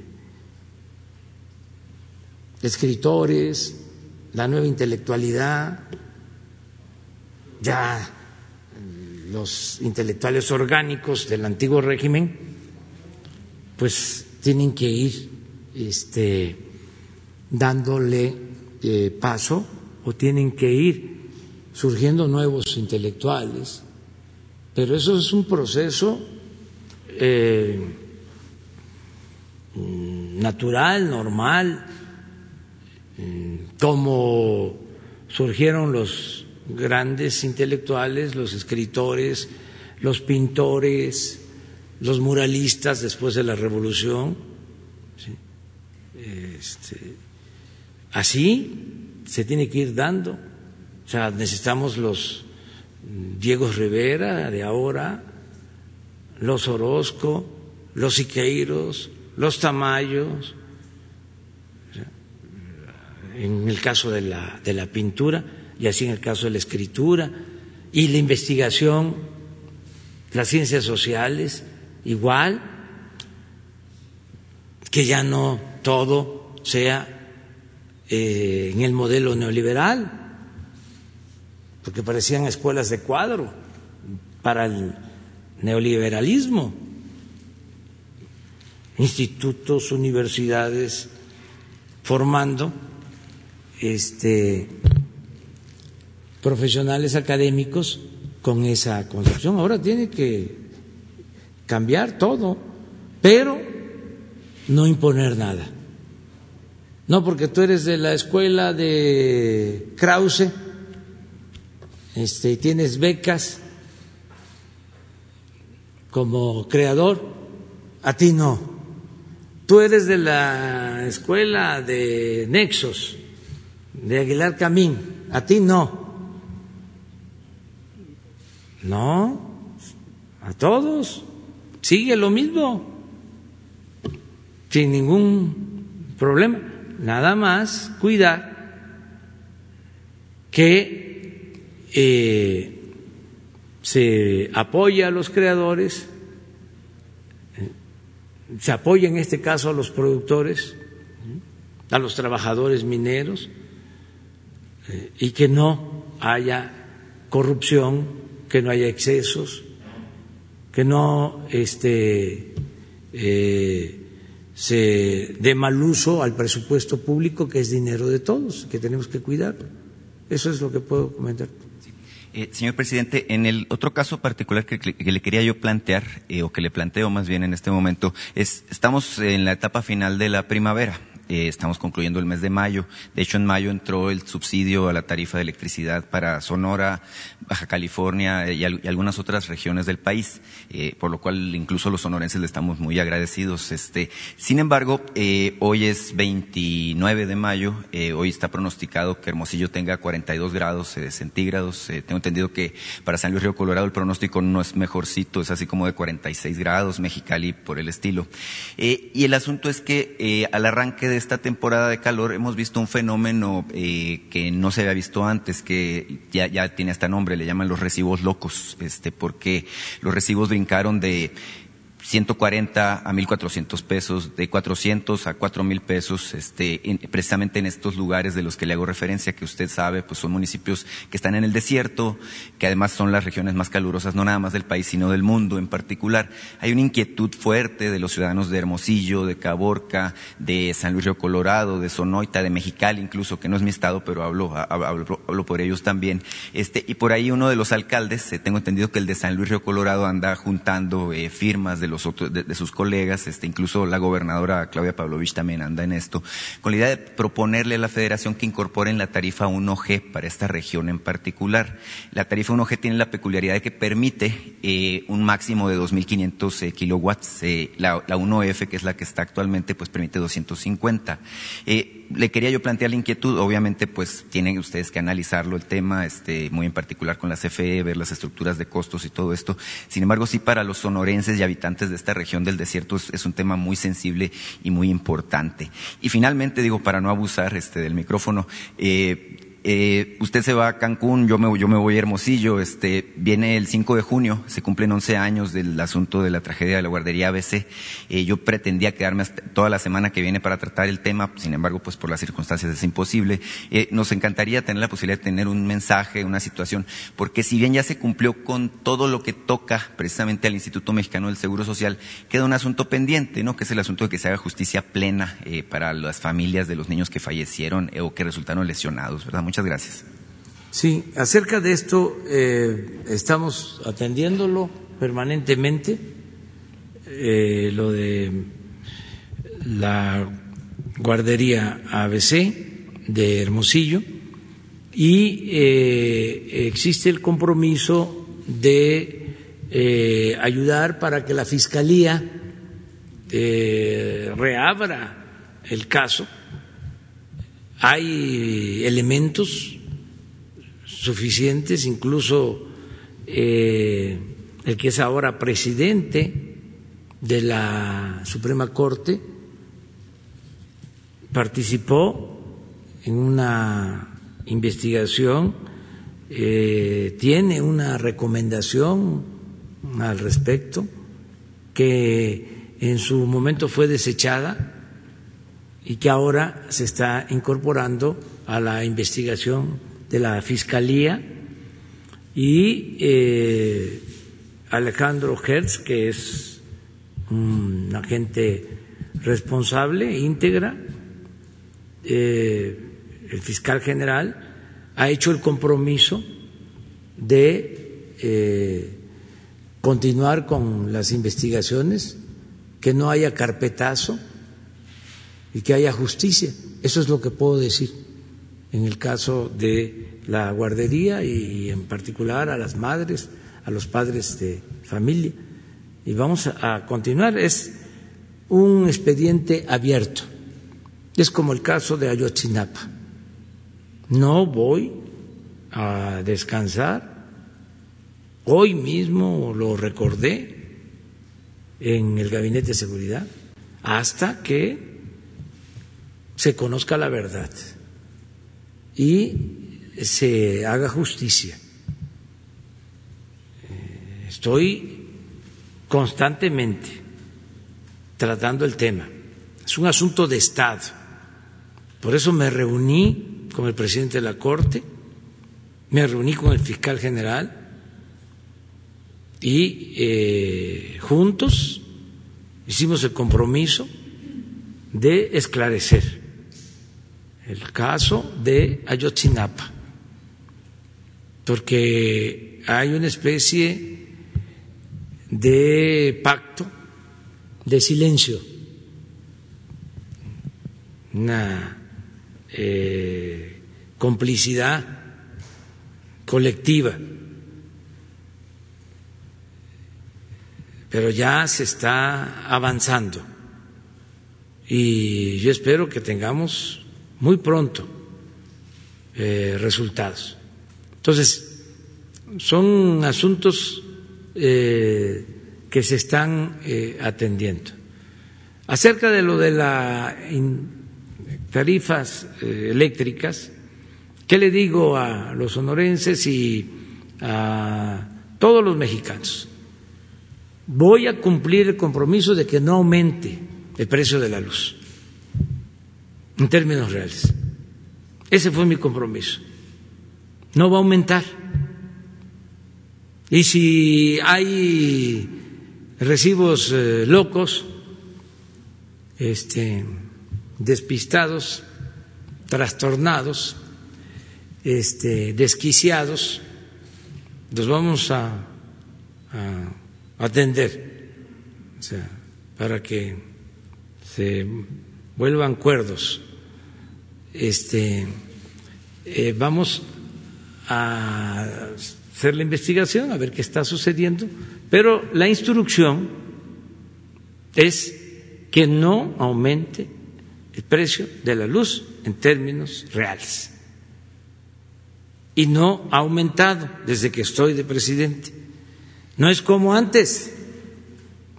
Por eso a veces calienta, porque quieren confundirnos. Antes aumentaba constantemente el precio de la luz. Entonces, ¿cómo no va a aumentar el precio de la luz? Este, ¿Cómo no iba a aumentar? Si las empresas eh, particulares que venden electricidad a la Comisión Federal de Electricidad eh, siempre hacían su agosto y ellos mandaban, ayer les hablaba yo de una empresa que se convirtió en un monopolio, una empresa extranjera que genera eh, energía eléctrica, tiene como el 35% del control de toda la energía eléctrica de particulares. Y esa empresa se llevó a trabajar a la que estaba en su momento de secretaria de energía. La convirtió en empleada. Y a un expresidente lo convirtió en miembro de su consejo de administración.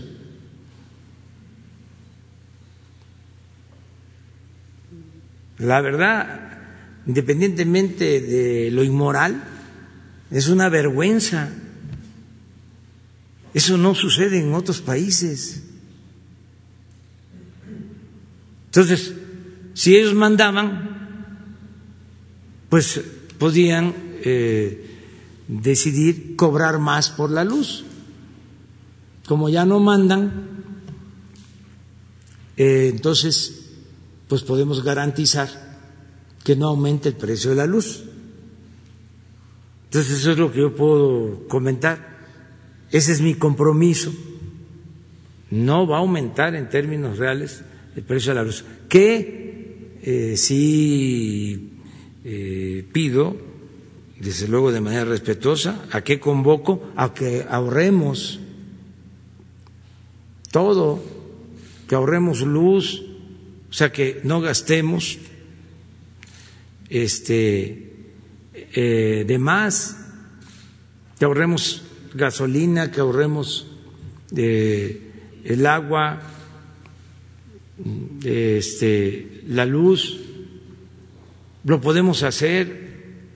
Esto es también parte de la nueva normalidad, eh, sobre todo pensar que en algunos casos son recursos no renovables o los que se utilizan para la generación de la energía eléctrica,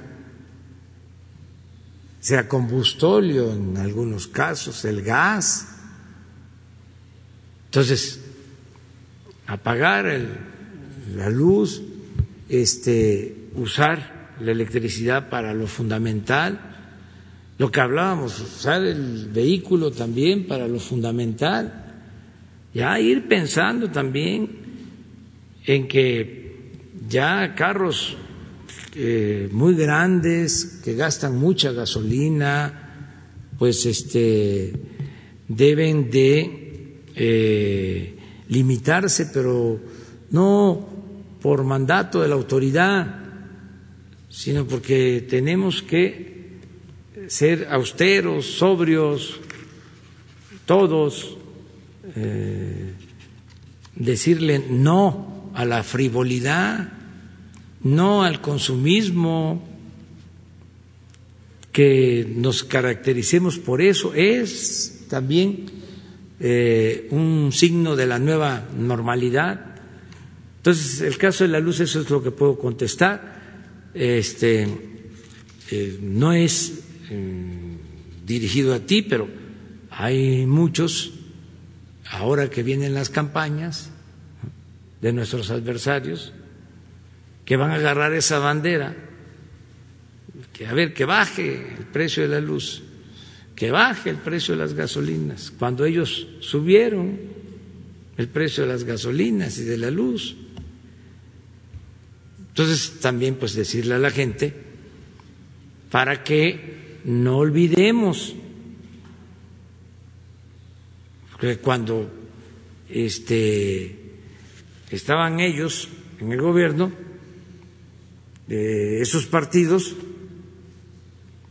nunca hicieron nada porque bajara el precio de la luz, porque bajara el precio de las gasolinas.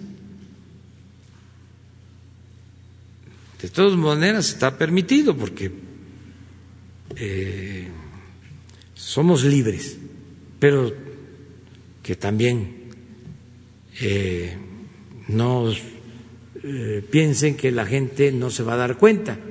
Y si la gente no se da cuenta, yo me voy a hacer cargo de pues, estarlo recordando. O sea, cuánto subió la luz el precio de la luz en el sexenio pasado, cuánto subió la luz eh, eh, en el anterior, en los otros sexenios, la gasolina, cuánto aumentó.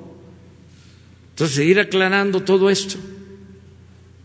Este, pero no es eh, tu caso, ¿no? O sea, yo pues conozco toda la República, sé del calor que hay en Mexicali, como el calor que hay en Huistla, mm, ya en Chiapas, ¿sí? Hermosillo, como el calor que hay en Villahermosa,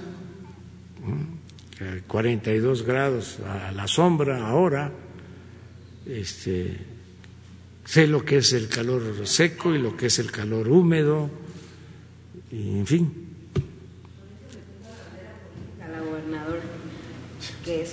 Sí, pero ese es otro. ¿Qué? Tú.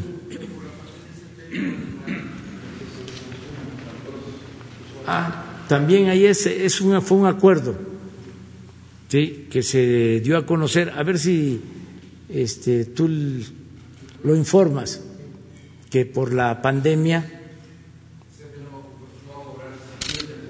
el, sí, los eh, excesos eh, o lo que excede pues de un determinado límite de consumo de energía.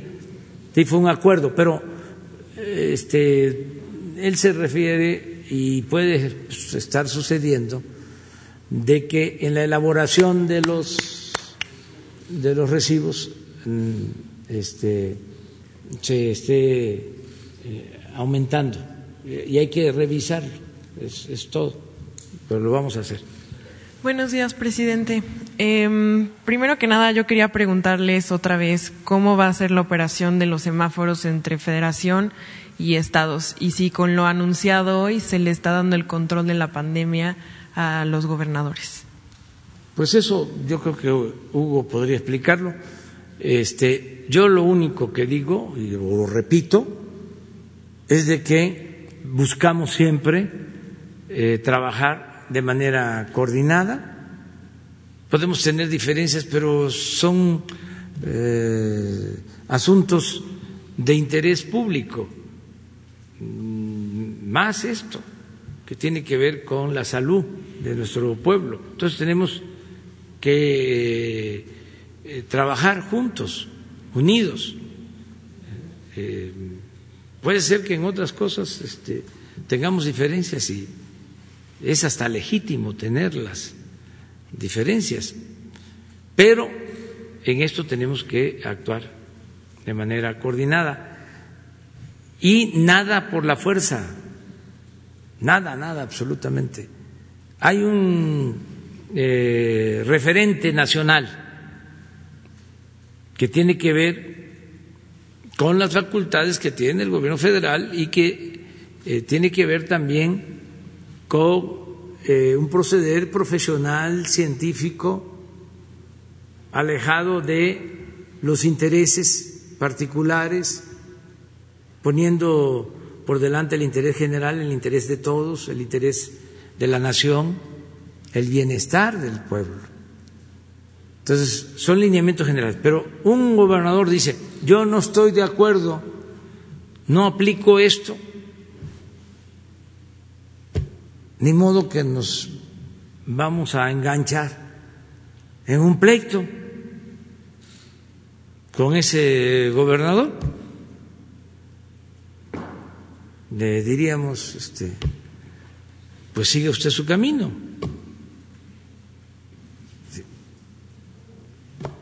Usted va a hacerse responsable ante su pueblo.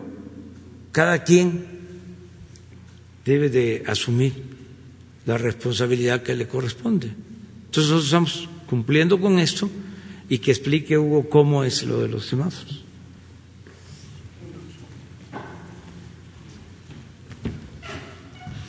Con mucho gusto se lo eh, comentamos nuevamente.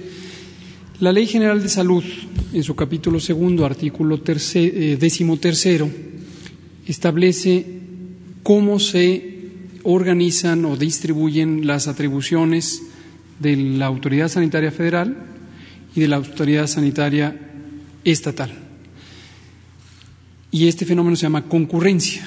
Concurren para el mismo propósito, pero cada quien tiene sus atribuciones, sus facultades.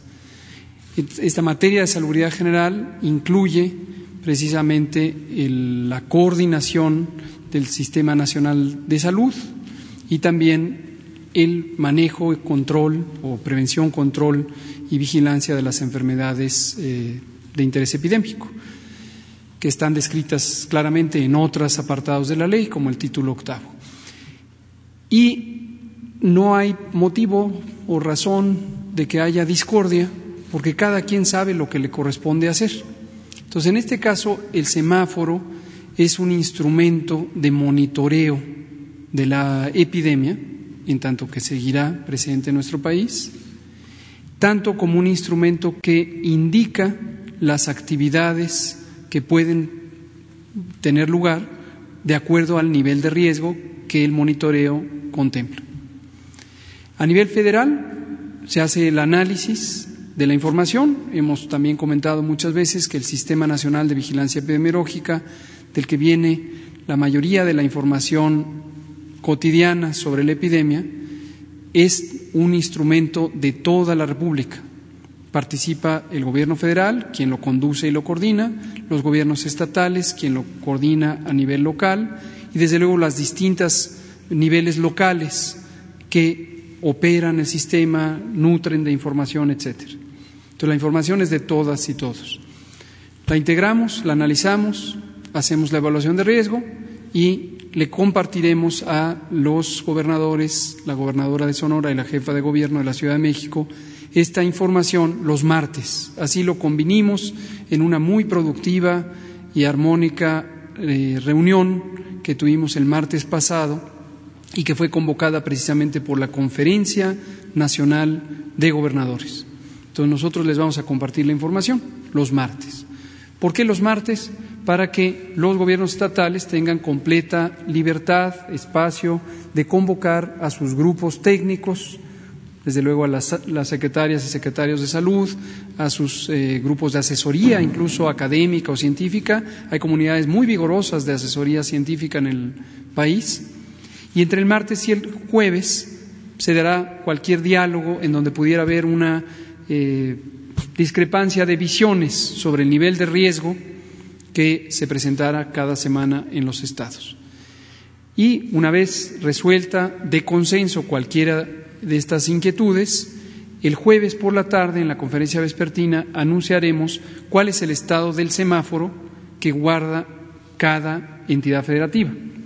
No confundirse aquí con la idea de un semáforo como instrumento de evaluación y monitoreo con la característica o el color, el nivel de riesgo que tiene cada estado. Hoy lo vimos en rojo, todo, excepto Zacatecas, que está en naranja, pero eso no quiere decir que semáforo único, quiere decir que todo el país está en el mismo color. Ahorita está en el mismo color. Después empezaremos a ver cambios importantes porque cambiará la condición de riesgo.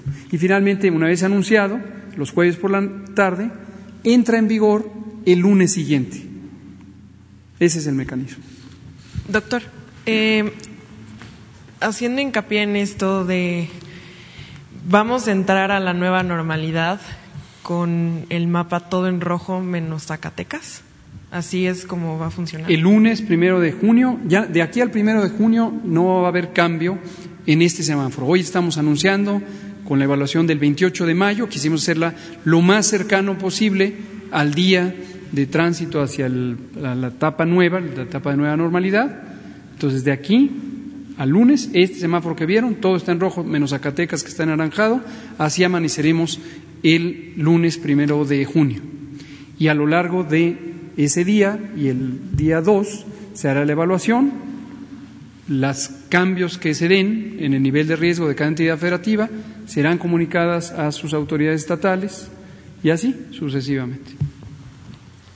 Y, presidente, si me permite una última pregunta. Usted estaba diciendo que no va a dormir en, hoteles. ¿Va a dormir entonces en las zonas militares? Estoy valorando en dónde este, eh, puedo hacerlo sin eh, causar ninguna molestia y este, cuidando eh, la sana distancia y las medidas eh, de higiene, de salud que debemos todos este, eh, tomar en consideración. Pero las zonas militares sí son una opción, que está entre sus valoraciones. Puede ser, vamos a analizarlo. Este, por lo pronto, eh, tengo tiempo todavía, ¿no? Es, este, para, para pensarlo. Lo que no quiero es de dar un mal ejemplo. Además, eh, puedo eh, tener opciones, quedarme en casas de amigos, eh, que me este, den hospedaje por allá. Este, o lo que decía en casas este, eh, oficiales, ya sea de la defensa, ya sea de marina, donde se pueda, garantizando no eh, generar eh, concentración de personas. Gracias. La compañera de atrás.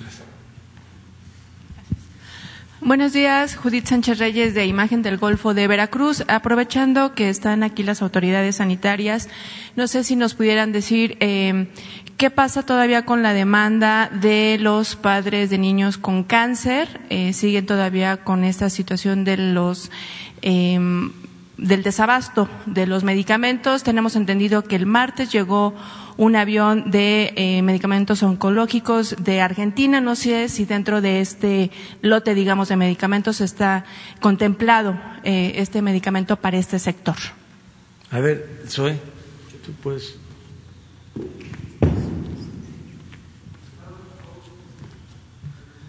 Sí, muchas gracias. Hemos estado trabajando con la Secretaría de, Salud, todas las instituciones, el INSABI, el ISTE, nosotros en el Seguro Social, eh, justo para que lo que se trajo de, Argentina, se compró un eh, número importante de medicamentos, sea distribuido de, inmediato. Son varias acciones que se han estado llevando a cabo. Eh, en algunos casos son redistribuciones internas en aquellas claves donde pudiéramos tener problemas. Hay algunas claves que son más complicadas que otras porque se puede tener eh, los medicamentos, pero algunas soluciones a la hora de hacer las mezclas para las quimioterapias son las que empiezan a tener este, problemas. Pero es algo que estamos trabajando de manera permanente para, para dar este, respuestas. Justo el día de hoy, en, un rato más, tenemos una, una, nueva reunión y nosotros creemos que ya en cuestión de, eh, de un par de días vamos a tener respuestas ya muy concretas sobre estas claves y de hospitales en particular en donde estamos teniendo eh, algunos, algunos problemas. Pero sí tiene que ser una respuesta integral, así nos lo ha comentado también el, secretario Alcocer, eh, para que sea una solución de fondo y, permanente. ¿Cuáles serían como los hospitales en donde hay mayor eh, problema de desabasto precisamente de estos medicamentos? Nosotros hemos tenido problemas en algunas unidades médicas de alta, de alta especialidad, particularmente en Nuevo León había habíamos tenido un problema en, pediatría, justamente allá en, Veracruz, pero sí sería importante tener un reporte mucho más completo y mucho más, mucho más detallado. Es un tema sensible y que desde luego nos, nos preocupa y que nos, nos motiva pues, a, la, a, la, acción, a la acción inmediata. Gracias. Eh, presidente, para usted eh, son dos temas que me gustaría que nos diera su opinión. El primero tiene que ver sobre la denuncia que hay eh, contra la titular de la CONADE, Ana Guevara, que es obviamente acusada por una empresa incluso veracruzana, precisamente de alimentos, en donde dice que hubo eh, corrupción para la asignación directa de contrato. ¿Qué opinión le merece esta situación? Pues está haciendo la investigación. Eh, la función pública, hay que esperar eh, no eh, se permite la corrupción y no hay impunidad. Todo se investiga, todo se aclara. Ayer, eh, por ejemplo, hubo un planteamiento sobre unas camionetas que se adquirieron. Ya tengo el informe. Este, hoy este, lo va a dar a conocer la Secretaría de Comunicaciones. Eh, me presentaron un escrito explicando la situación. Eh, de acuerdo a este informe, todo se hizo este, de manera legal, pero se va a dar a conocer hoy mismo. Eh, lo que corresponde a Ana igual, este, se investiga, no se hacen juicios sumarios, no este, podemos eh, afectar la dignidad de nadie, no podemos adelantar vísperas, porque eh, si no afectamos eh, a las personas. Y no en este caso. Este o a lo mejor también. Pero ya empieza la cuestión política, la temporada de eh, la rivalidad política en todos los partidos. Ya hay candidatos este, apuntados, no precandidatos. Y entonces eh, empiezan las acusaciones, ¿no?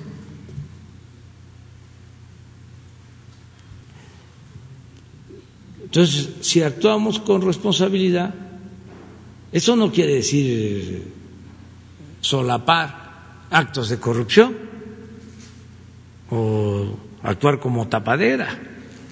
Sea quien sea, se investigue, pero sí tomar en cuenta eso, ¿no?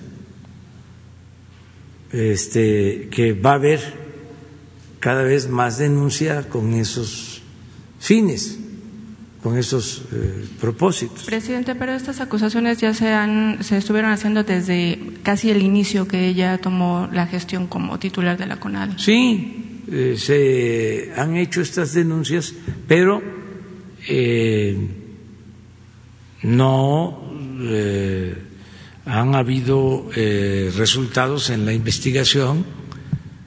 Mm, en mi caso, nadie ni eh, la secretaria de la Función Pública, ni eh, Santiago Nieto me ha llevado un expediente sobre la este, señora eh, Ana Guevara. Si me llevara un expediente, ¿sí? es más, no necesitan llevarme el expediente. Ya cuando hay indicios de corrupción, la instrucción que tienen es denuncia a la Fiscalía. Así es, ya está la denuncia en la Fiscalía General. Sí, pero no es por parte de nosotros. Entonces los particulares tienen también todo su derecho. Entonces la Fiscalía tiene que resolver.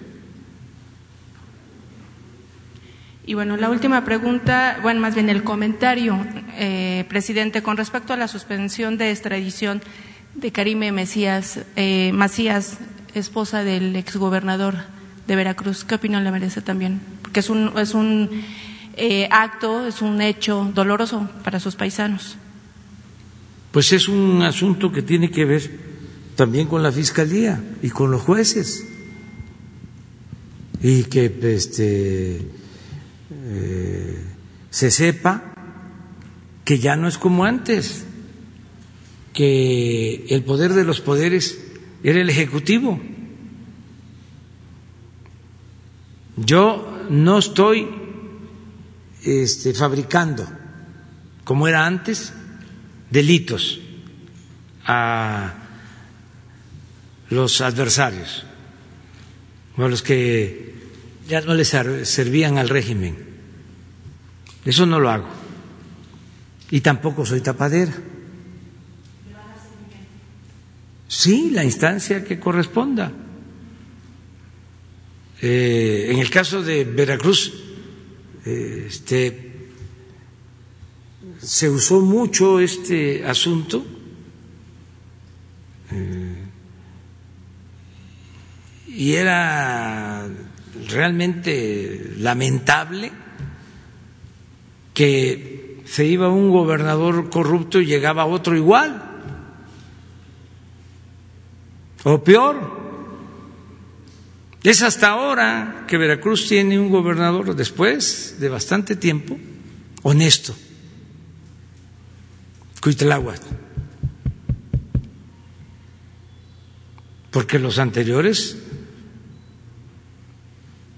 daban miedo, no se podía uno acercar a ellos porque se corría el riesgo de perder la cartera. Pero de eso no se decía. Yo recuerdo, pues que, ¿cómo no voy a saber de mi estado? Conozco los 212 municipios de Veracruz y los he visitado más de una vez, hasta los más apartados. Me tocaba ir en víspera de las elecciones a los pueblos más pobres y ahí estaban los trailers entregando bloc, láminas de zinc a las organizaciones supuestamente no gubernamentales, organizaciones sociales, para repartir a cambio de votos, despensas. Y si se hacían encuestas, este, ¿Cómo está trabajando el gobernador? Muy bien. Porque todo estaba controlado, los medios de información, bien apergollados. Periódicos, radio, todo, todo, todo. Subvencionados. Entonces, este se llegó a extremos. Yo creo que, fíjense, creo que fue el caso de Duarte. El que era su contralor, entró el nuevo gobernador y lo hizo diputado o presidente municipal.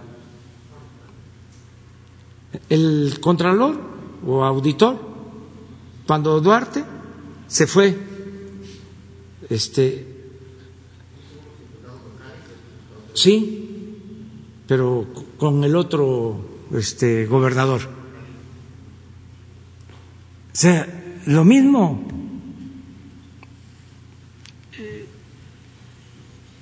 Y ahora es distinto. A lo mejor eh, no tiene Cuitlagua este el mismo apoyo de los medios porque pues ya la política es eh, el cuidar los el presupuesto y no este destinar tanto dinero a la publicidad pero que está trabajando Cuitlagua bien y que es honesto, no tengo duda. Nada que ver con los otros. Además es cosa de ver bienes. Hay cuestiones que no se pueden ocultar. Una de ellas es el dinero. Además, en la fantochería que prevalecía, y en la enajenación política en que se vivía, había que presumir casas, residencias allá en Veracruz, con embarcaderos, yates, departamentos en el extranjero, en las zonas turísticas más exclusivas de México. Y nada de eso se decía. Bueno, no se dice nada. No van a ustedes a encontrar un reportaje sobre estos asuntos. Este ya ni en su momento ni ahora. Por eso sí digo eh, estoy absolutamente seguro de que el gobernador de mi estado, de Veracruz, es un hombre honesto y con convicciones. Y luego aquí, para que eh, se transmita el mensaje y ojalá nos escuchen, porque ya me imagino cómo lo traen este, lo deben de estar atacando un día sí y el otro también. Entonces, que eh, no nos eh, confundamos eh, y no nos dejemos llevar por esas campañas de desprestigio. Pero bueno, ya. Uno ya. Y ¿Tú no vas a ir allá a la gira? No, va a ir medio. Ah, bueno, pero si va a ir en medio. Buenos días, presidente. Eh, Hans Salazar, ZMG Noticias, Grupo Político y Escuela Virtual. Eh, preguntando y aprovechando el tema energético eh, respecto a la electricidad y que ya lo ha estado tocando en el fortalecimiento de la Comisión Federal de Electricidad. Eh, ¿Cuándo presentaría un plan eh, al respecto de inversión a este, al, al, programa energético, del sector energético, para ya más detalles de eh, montos, hacia qué va dirigido? Y en este, en este plan, si están contemplados, por ejemplo, a pesar de, de, de este problema que tienen interno y que usted ya lo ha mencionado, los extrabajadores del SME, que eh, pues eh, eran parte de una eh, compañía de luz estatal y que bueno ya sabemos la historia al respecto ya que pues hay mucha inquietud. Incluso ellos están manifestándose muchos de ellos con querer participar en el tema de las energías limpias que también se, usted también ha tocado que no está descartado. Más bien usted ya lo ha aclarado con respecto a el orden que debe de haber en este tema de las inversiones. Y de paso, bueno, y el compañero que también ya me ha antecedido, el compañero de Sonora, que mencionó el tema de eh, las tarifas eléctricas. Nada más comentarle el caso, seguramente usted ya tendrá conocimiento, de la cooperativa Exótica Textiles. Tiene un problema, eh, es una cooperativa de mujeres de Tabasco, eh, y tienen un problema de pago, eh, y por esa razón se les ha retirado transformadores, la instalación y bueno, pues en este momento de la reactivación económica que debe de haber, eh, pues ellos piden la intervención de usted, pues para ver qué solución se les puede dar, pero lo que menos es pues que se queden sin, sin, sin trabajo, sin comer. Ahí en el caso de Tabasco el gobernador ha estado ayudando este, eh, para que se consideraran deudas y demás. Hay facilidades pero vamos a ver de qué se trata. Y sobre el plan eh, eléctrico, le vamos a, pedir al licenciado Bartlett, incluso que se haga un eh, planteamiento conjunto de todo el sector eh, energético, que esté el director de Pemex, que esté la secretaria de Energía, Rocío Nale, y Manuel Bartels, o sea, petróleo y energía eléctrica, que les presenten los planes que se tienen. Vamos a ver si lo hacemos la próxima semana, este, que, que estemos, no, no, no la próxima, cuando estemos aquí, sí, cuando regresemos de la gira. Entonces quedamos en eso. Y segundo, segunda pregunta, presidente, muy concretamente, ya le había planteado este tema, el tema de la vivienda, de Fobiste, eh, que no se ha empatado, digámoslo, en ese sentido, con las facilidades que se tienen eh, por parte de los que eh, tienen una vivienda y tienen un crédito ya eh, con, con, con, Fobiste, no se ha empatado como lo se ha hecho con, con Infonavit.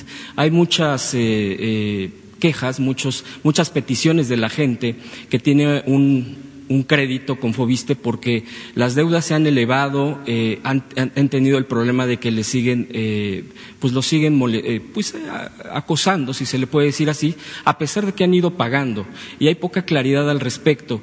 Usted en algún momento, hace, hasta antes de que surgiera este tema de la pandemia y de la, de la fuerza que ha tomado, había comentado que se iba a, a invitar a, al, al, al que encabeza Fobiste. No sé si se pudiera poder eh, tocar el tema eh, y aclarar qué se tiene, qué no se tiene, porque hay muchísima gente que tiene este problema y más ahora, bueno, a pesar de que, bueno, Fobiste tiene que ver con los trabajadores del Estado y, bueno, no se, eh, se ha indicado con el decreto que no se, no, no, se va a desemplear a nadie, no se le ha quitado el trabajo a nadie, pues de, definitivamente, pues sí tienen ese temor de que siguen eh, creciendo sus deudas a pesar de que siguen pagando y las quitas y todo esto si se pudiera aplicar tal cual o adaptarlo como en el Infonavit. Sería mi segunda. Y gracias, presidente. Sí se puede hacer eso.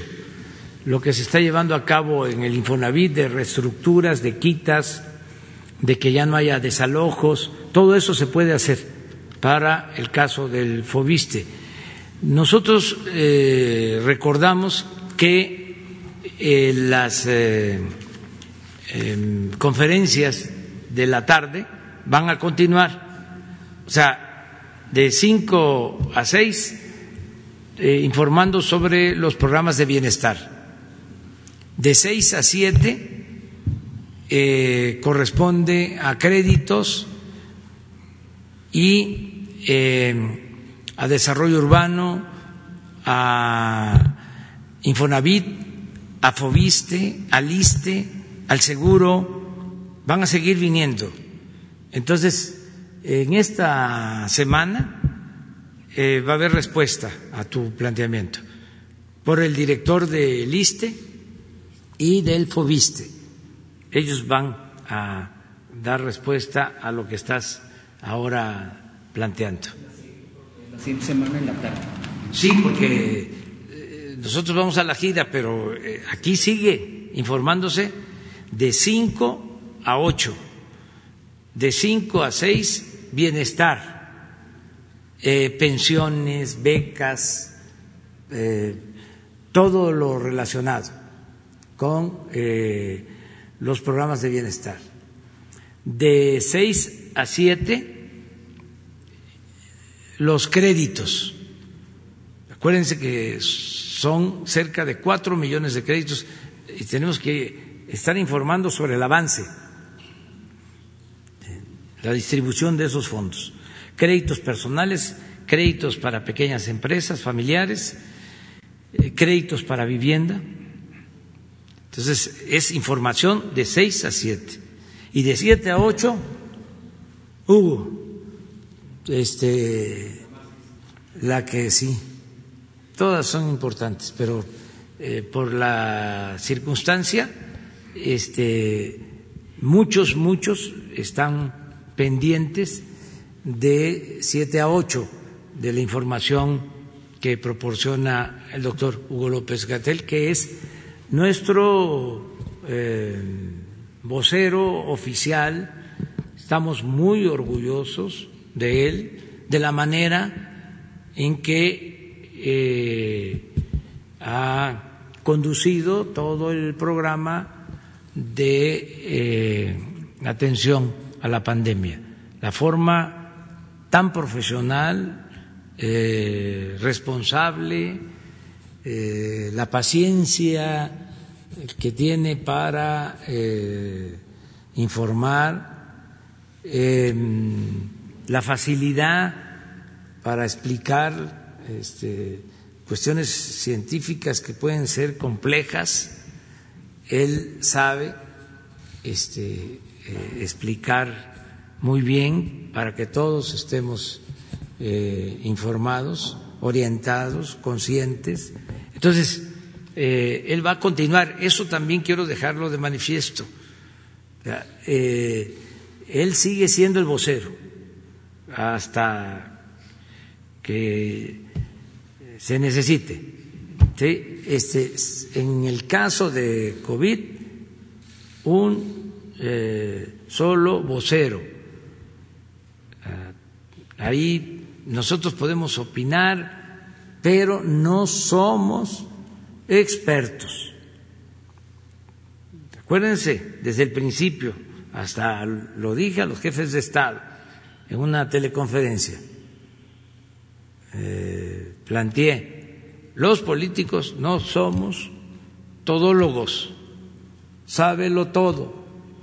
Por eso se han metido en problemas este, cuando se quieren este, eh, Mm, involucrar en estos asuntos que requieren de conocimiento eh, técnico, médico, científico. Este, la política es un noble oficio como el periodismo, pero este, tiene otra eh, función, es armonizar, es conciliar, desde luego la política es transformar, eh, pero ya cuando se trata de eh, temas de una epidemia, pues esos tienen que ser los expertos. Y los tenemos y aquí tuvimos la fortuna, la suerte, porque en todo la suerte eh, cuenta. Tuvimos la fortuna, la suerte de que además del conocimiento técnico, científico de Hugo, tiene muy buena capacidad para explicar. Hay eminencias que eh, eh, han trascendido por sus descubrimientos, eh, por sus inventos, pero no saben explicar. Eso pasa mucho en la política. Los grandes maestros, o sea, gente brillante, escritores, eh, a veces no eh, saben expresarse. Se lee un texto y se disfruta, pero cuando ellos mismos leen sus textos, ya no se entiende. Pues cada quien este, tiene sus eh, características propias en cuanto a esto. Entonces, Hugo reúne las dos cosas. O sea, es un buen profesional y es un buen expositor. Y este, ya que los adversarios le bajen una rayita también, porque lo traen a veces este, muy este, acosado. Este, eh, quisieran los adversarios, fíjense, eh, una vez hubo como un punto de acuerdo de opositores que querían que ya no hablara este, Hugo, sino que yo informara sobre estos temas. Sí, hasta un amparo, pues, para eso. No, él va a seguir este, informando. Pues nos vemos el lunes. Estas fake news que se dieron. ¿De qué? Ayer en Chiapas, por una falsa noticia ah, que circula, eh, donde se afirma que helicópteros de la Marina van a dispersar el virus. ah. y eso generó una quema. Entonces, si pudiera hacer un llamado a la población para nuevamente. No, sí, que, este, que no hagan caso a todas esas este, mentiras, rumores, eh, que este, estén mejor eh, eh, pendiente de lo que se dice. Nosotros nunca vamos a mentir, no mentir, no robar no traicionar al pueblo. Entonces, ¿quieren saber lo que está sucediendo en el país? No se oculta nada. Aquí se dice lo que vemos eh, en reuniones eh, de trabajo, lo puedo decir aquí,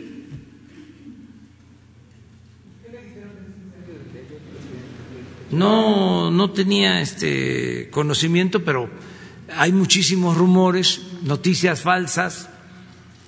Entonces, eh, que eh, estén pendientes, eh, hay mucha desinformación, pero al mismo tiempo también tenemos posibilidad de estar aclarando. En, bueno, no tardan esas noticias falsas y de inmediato este, se informa, pero sí generan inquietud, generan algún daño. Eh, por eso vamos a que se actúe con responsabilidad. Bueno, muchas gracias. Eh, dice que se compromete a que no, a que no suba eh, la luz, pero lo del subsidio es aparte. Eh, ahí también hay un, este, en el caso de Sonora, algunos recibos ya vienen cero subsidios. ¿Si eso va a cambiar o, cómo queda? No va a subir. ¿Cómo queda ahí? No sube el precio de la luz.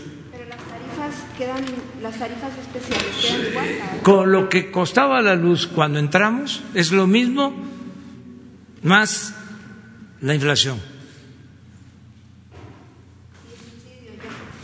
Y el subsidio, en el caso de Sonora, como se ha hecho desde el año pasado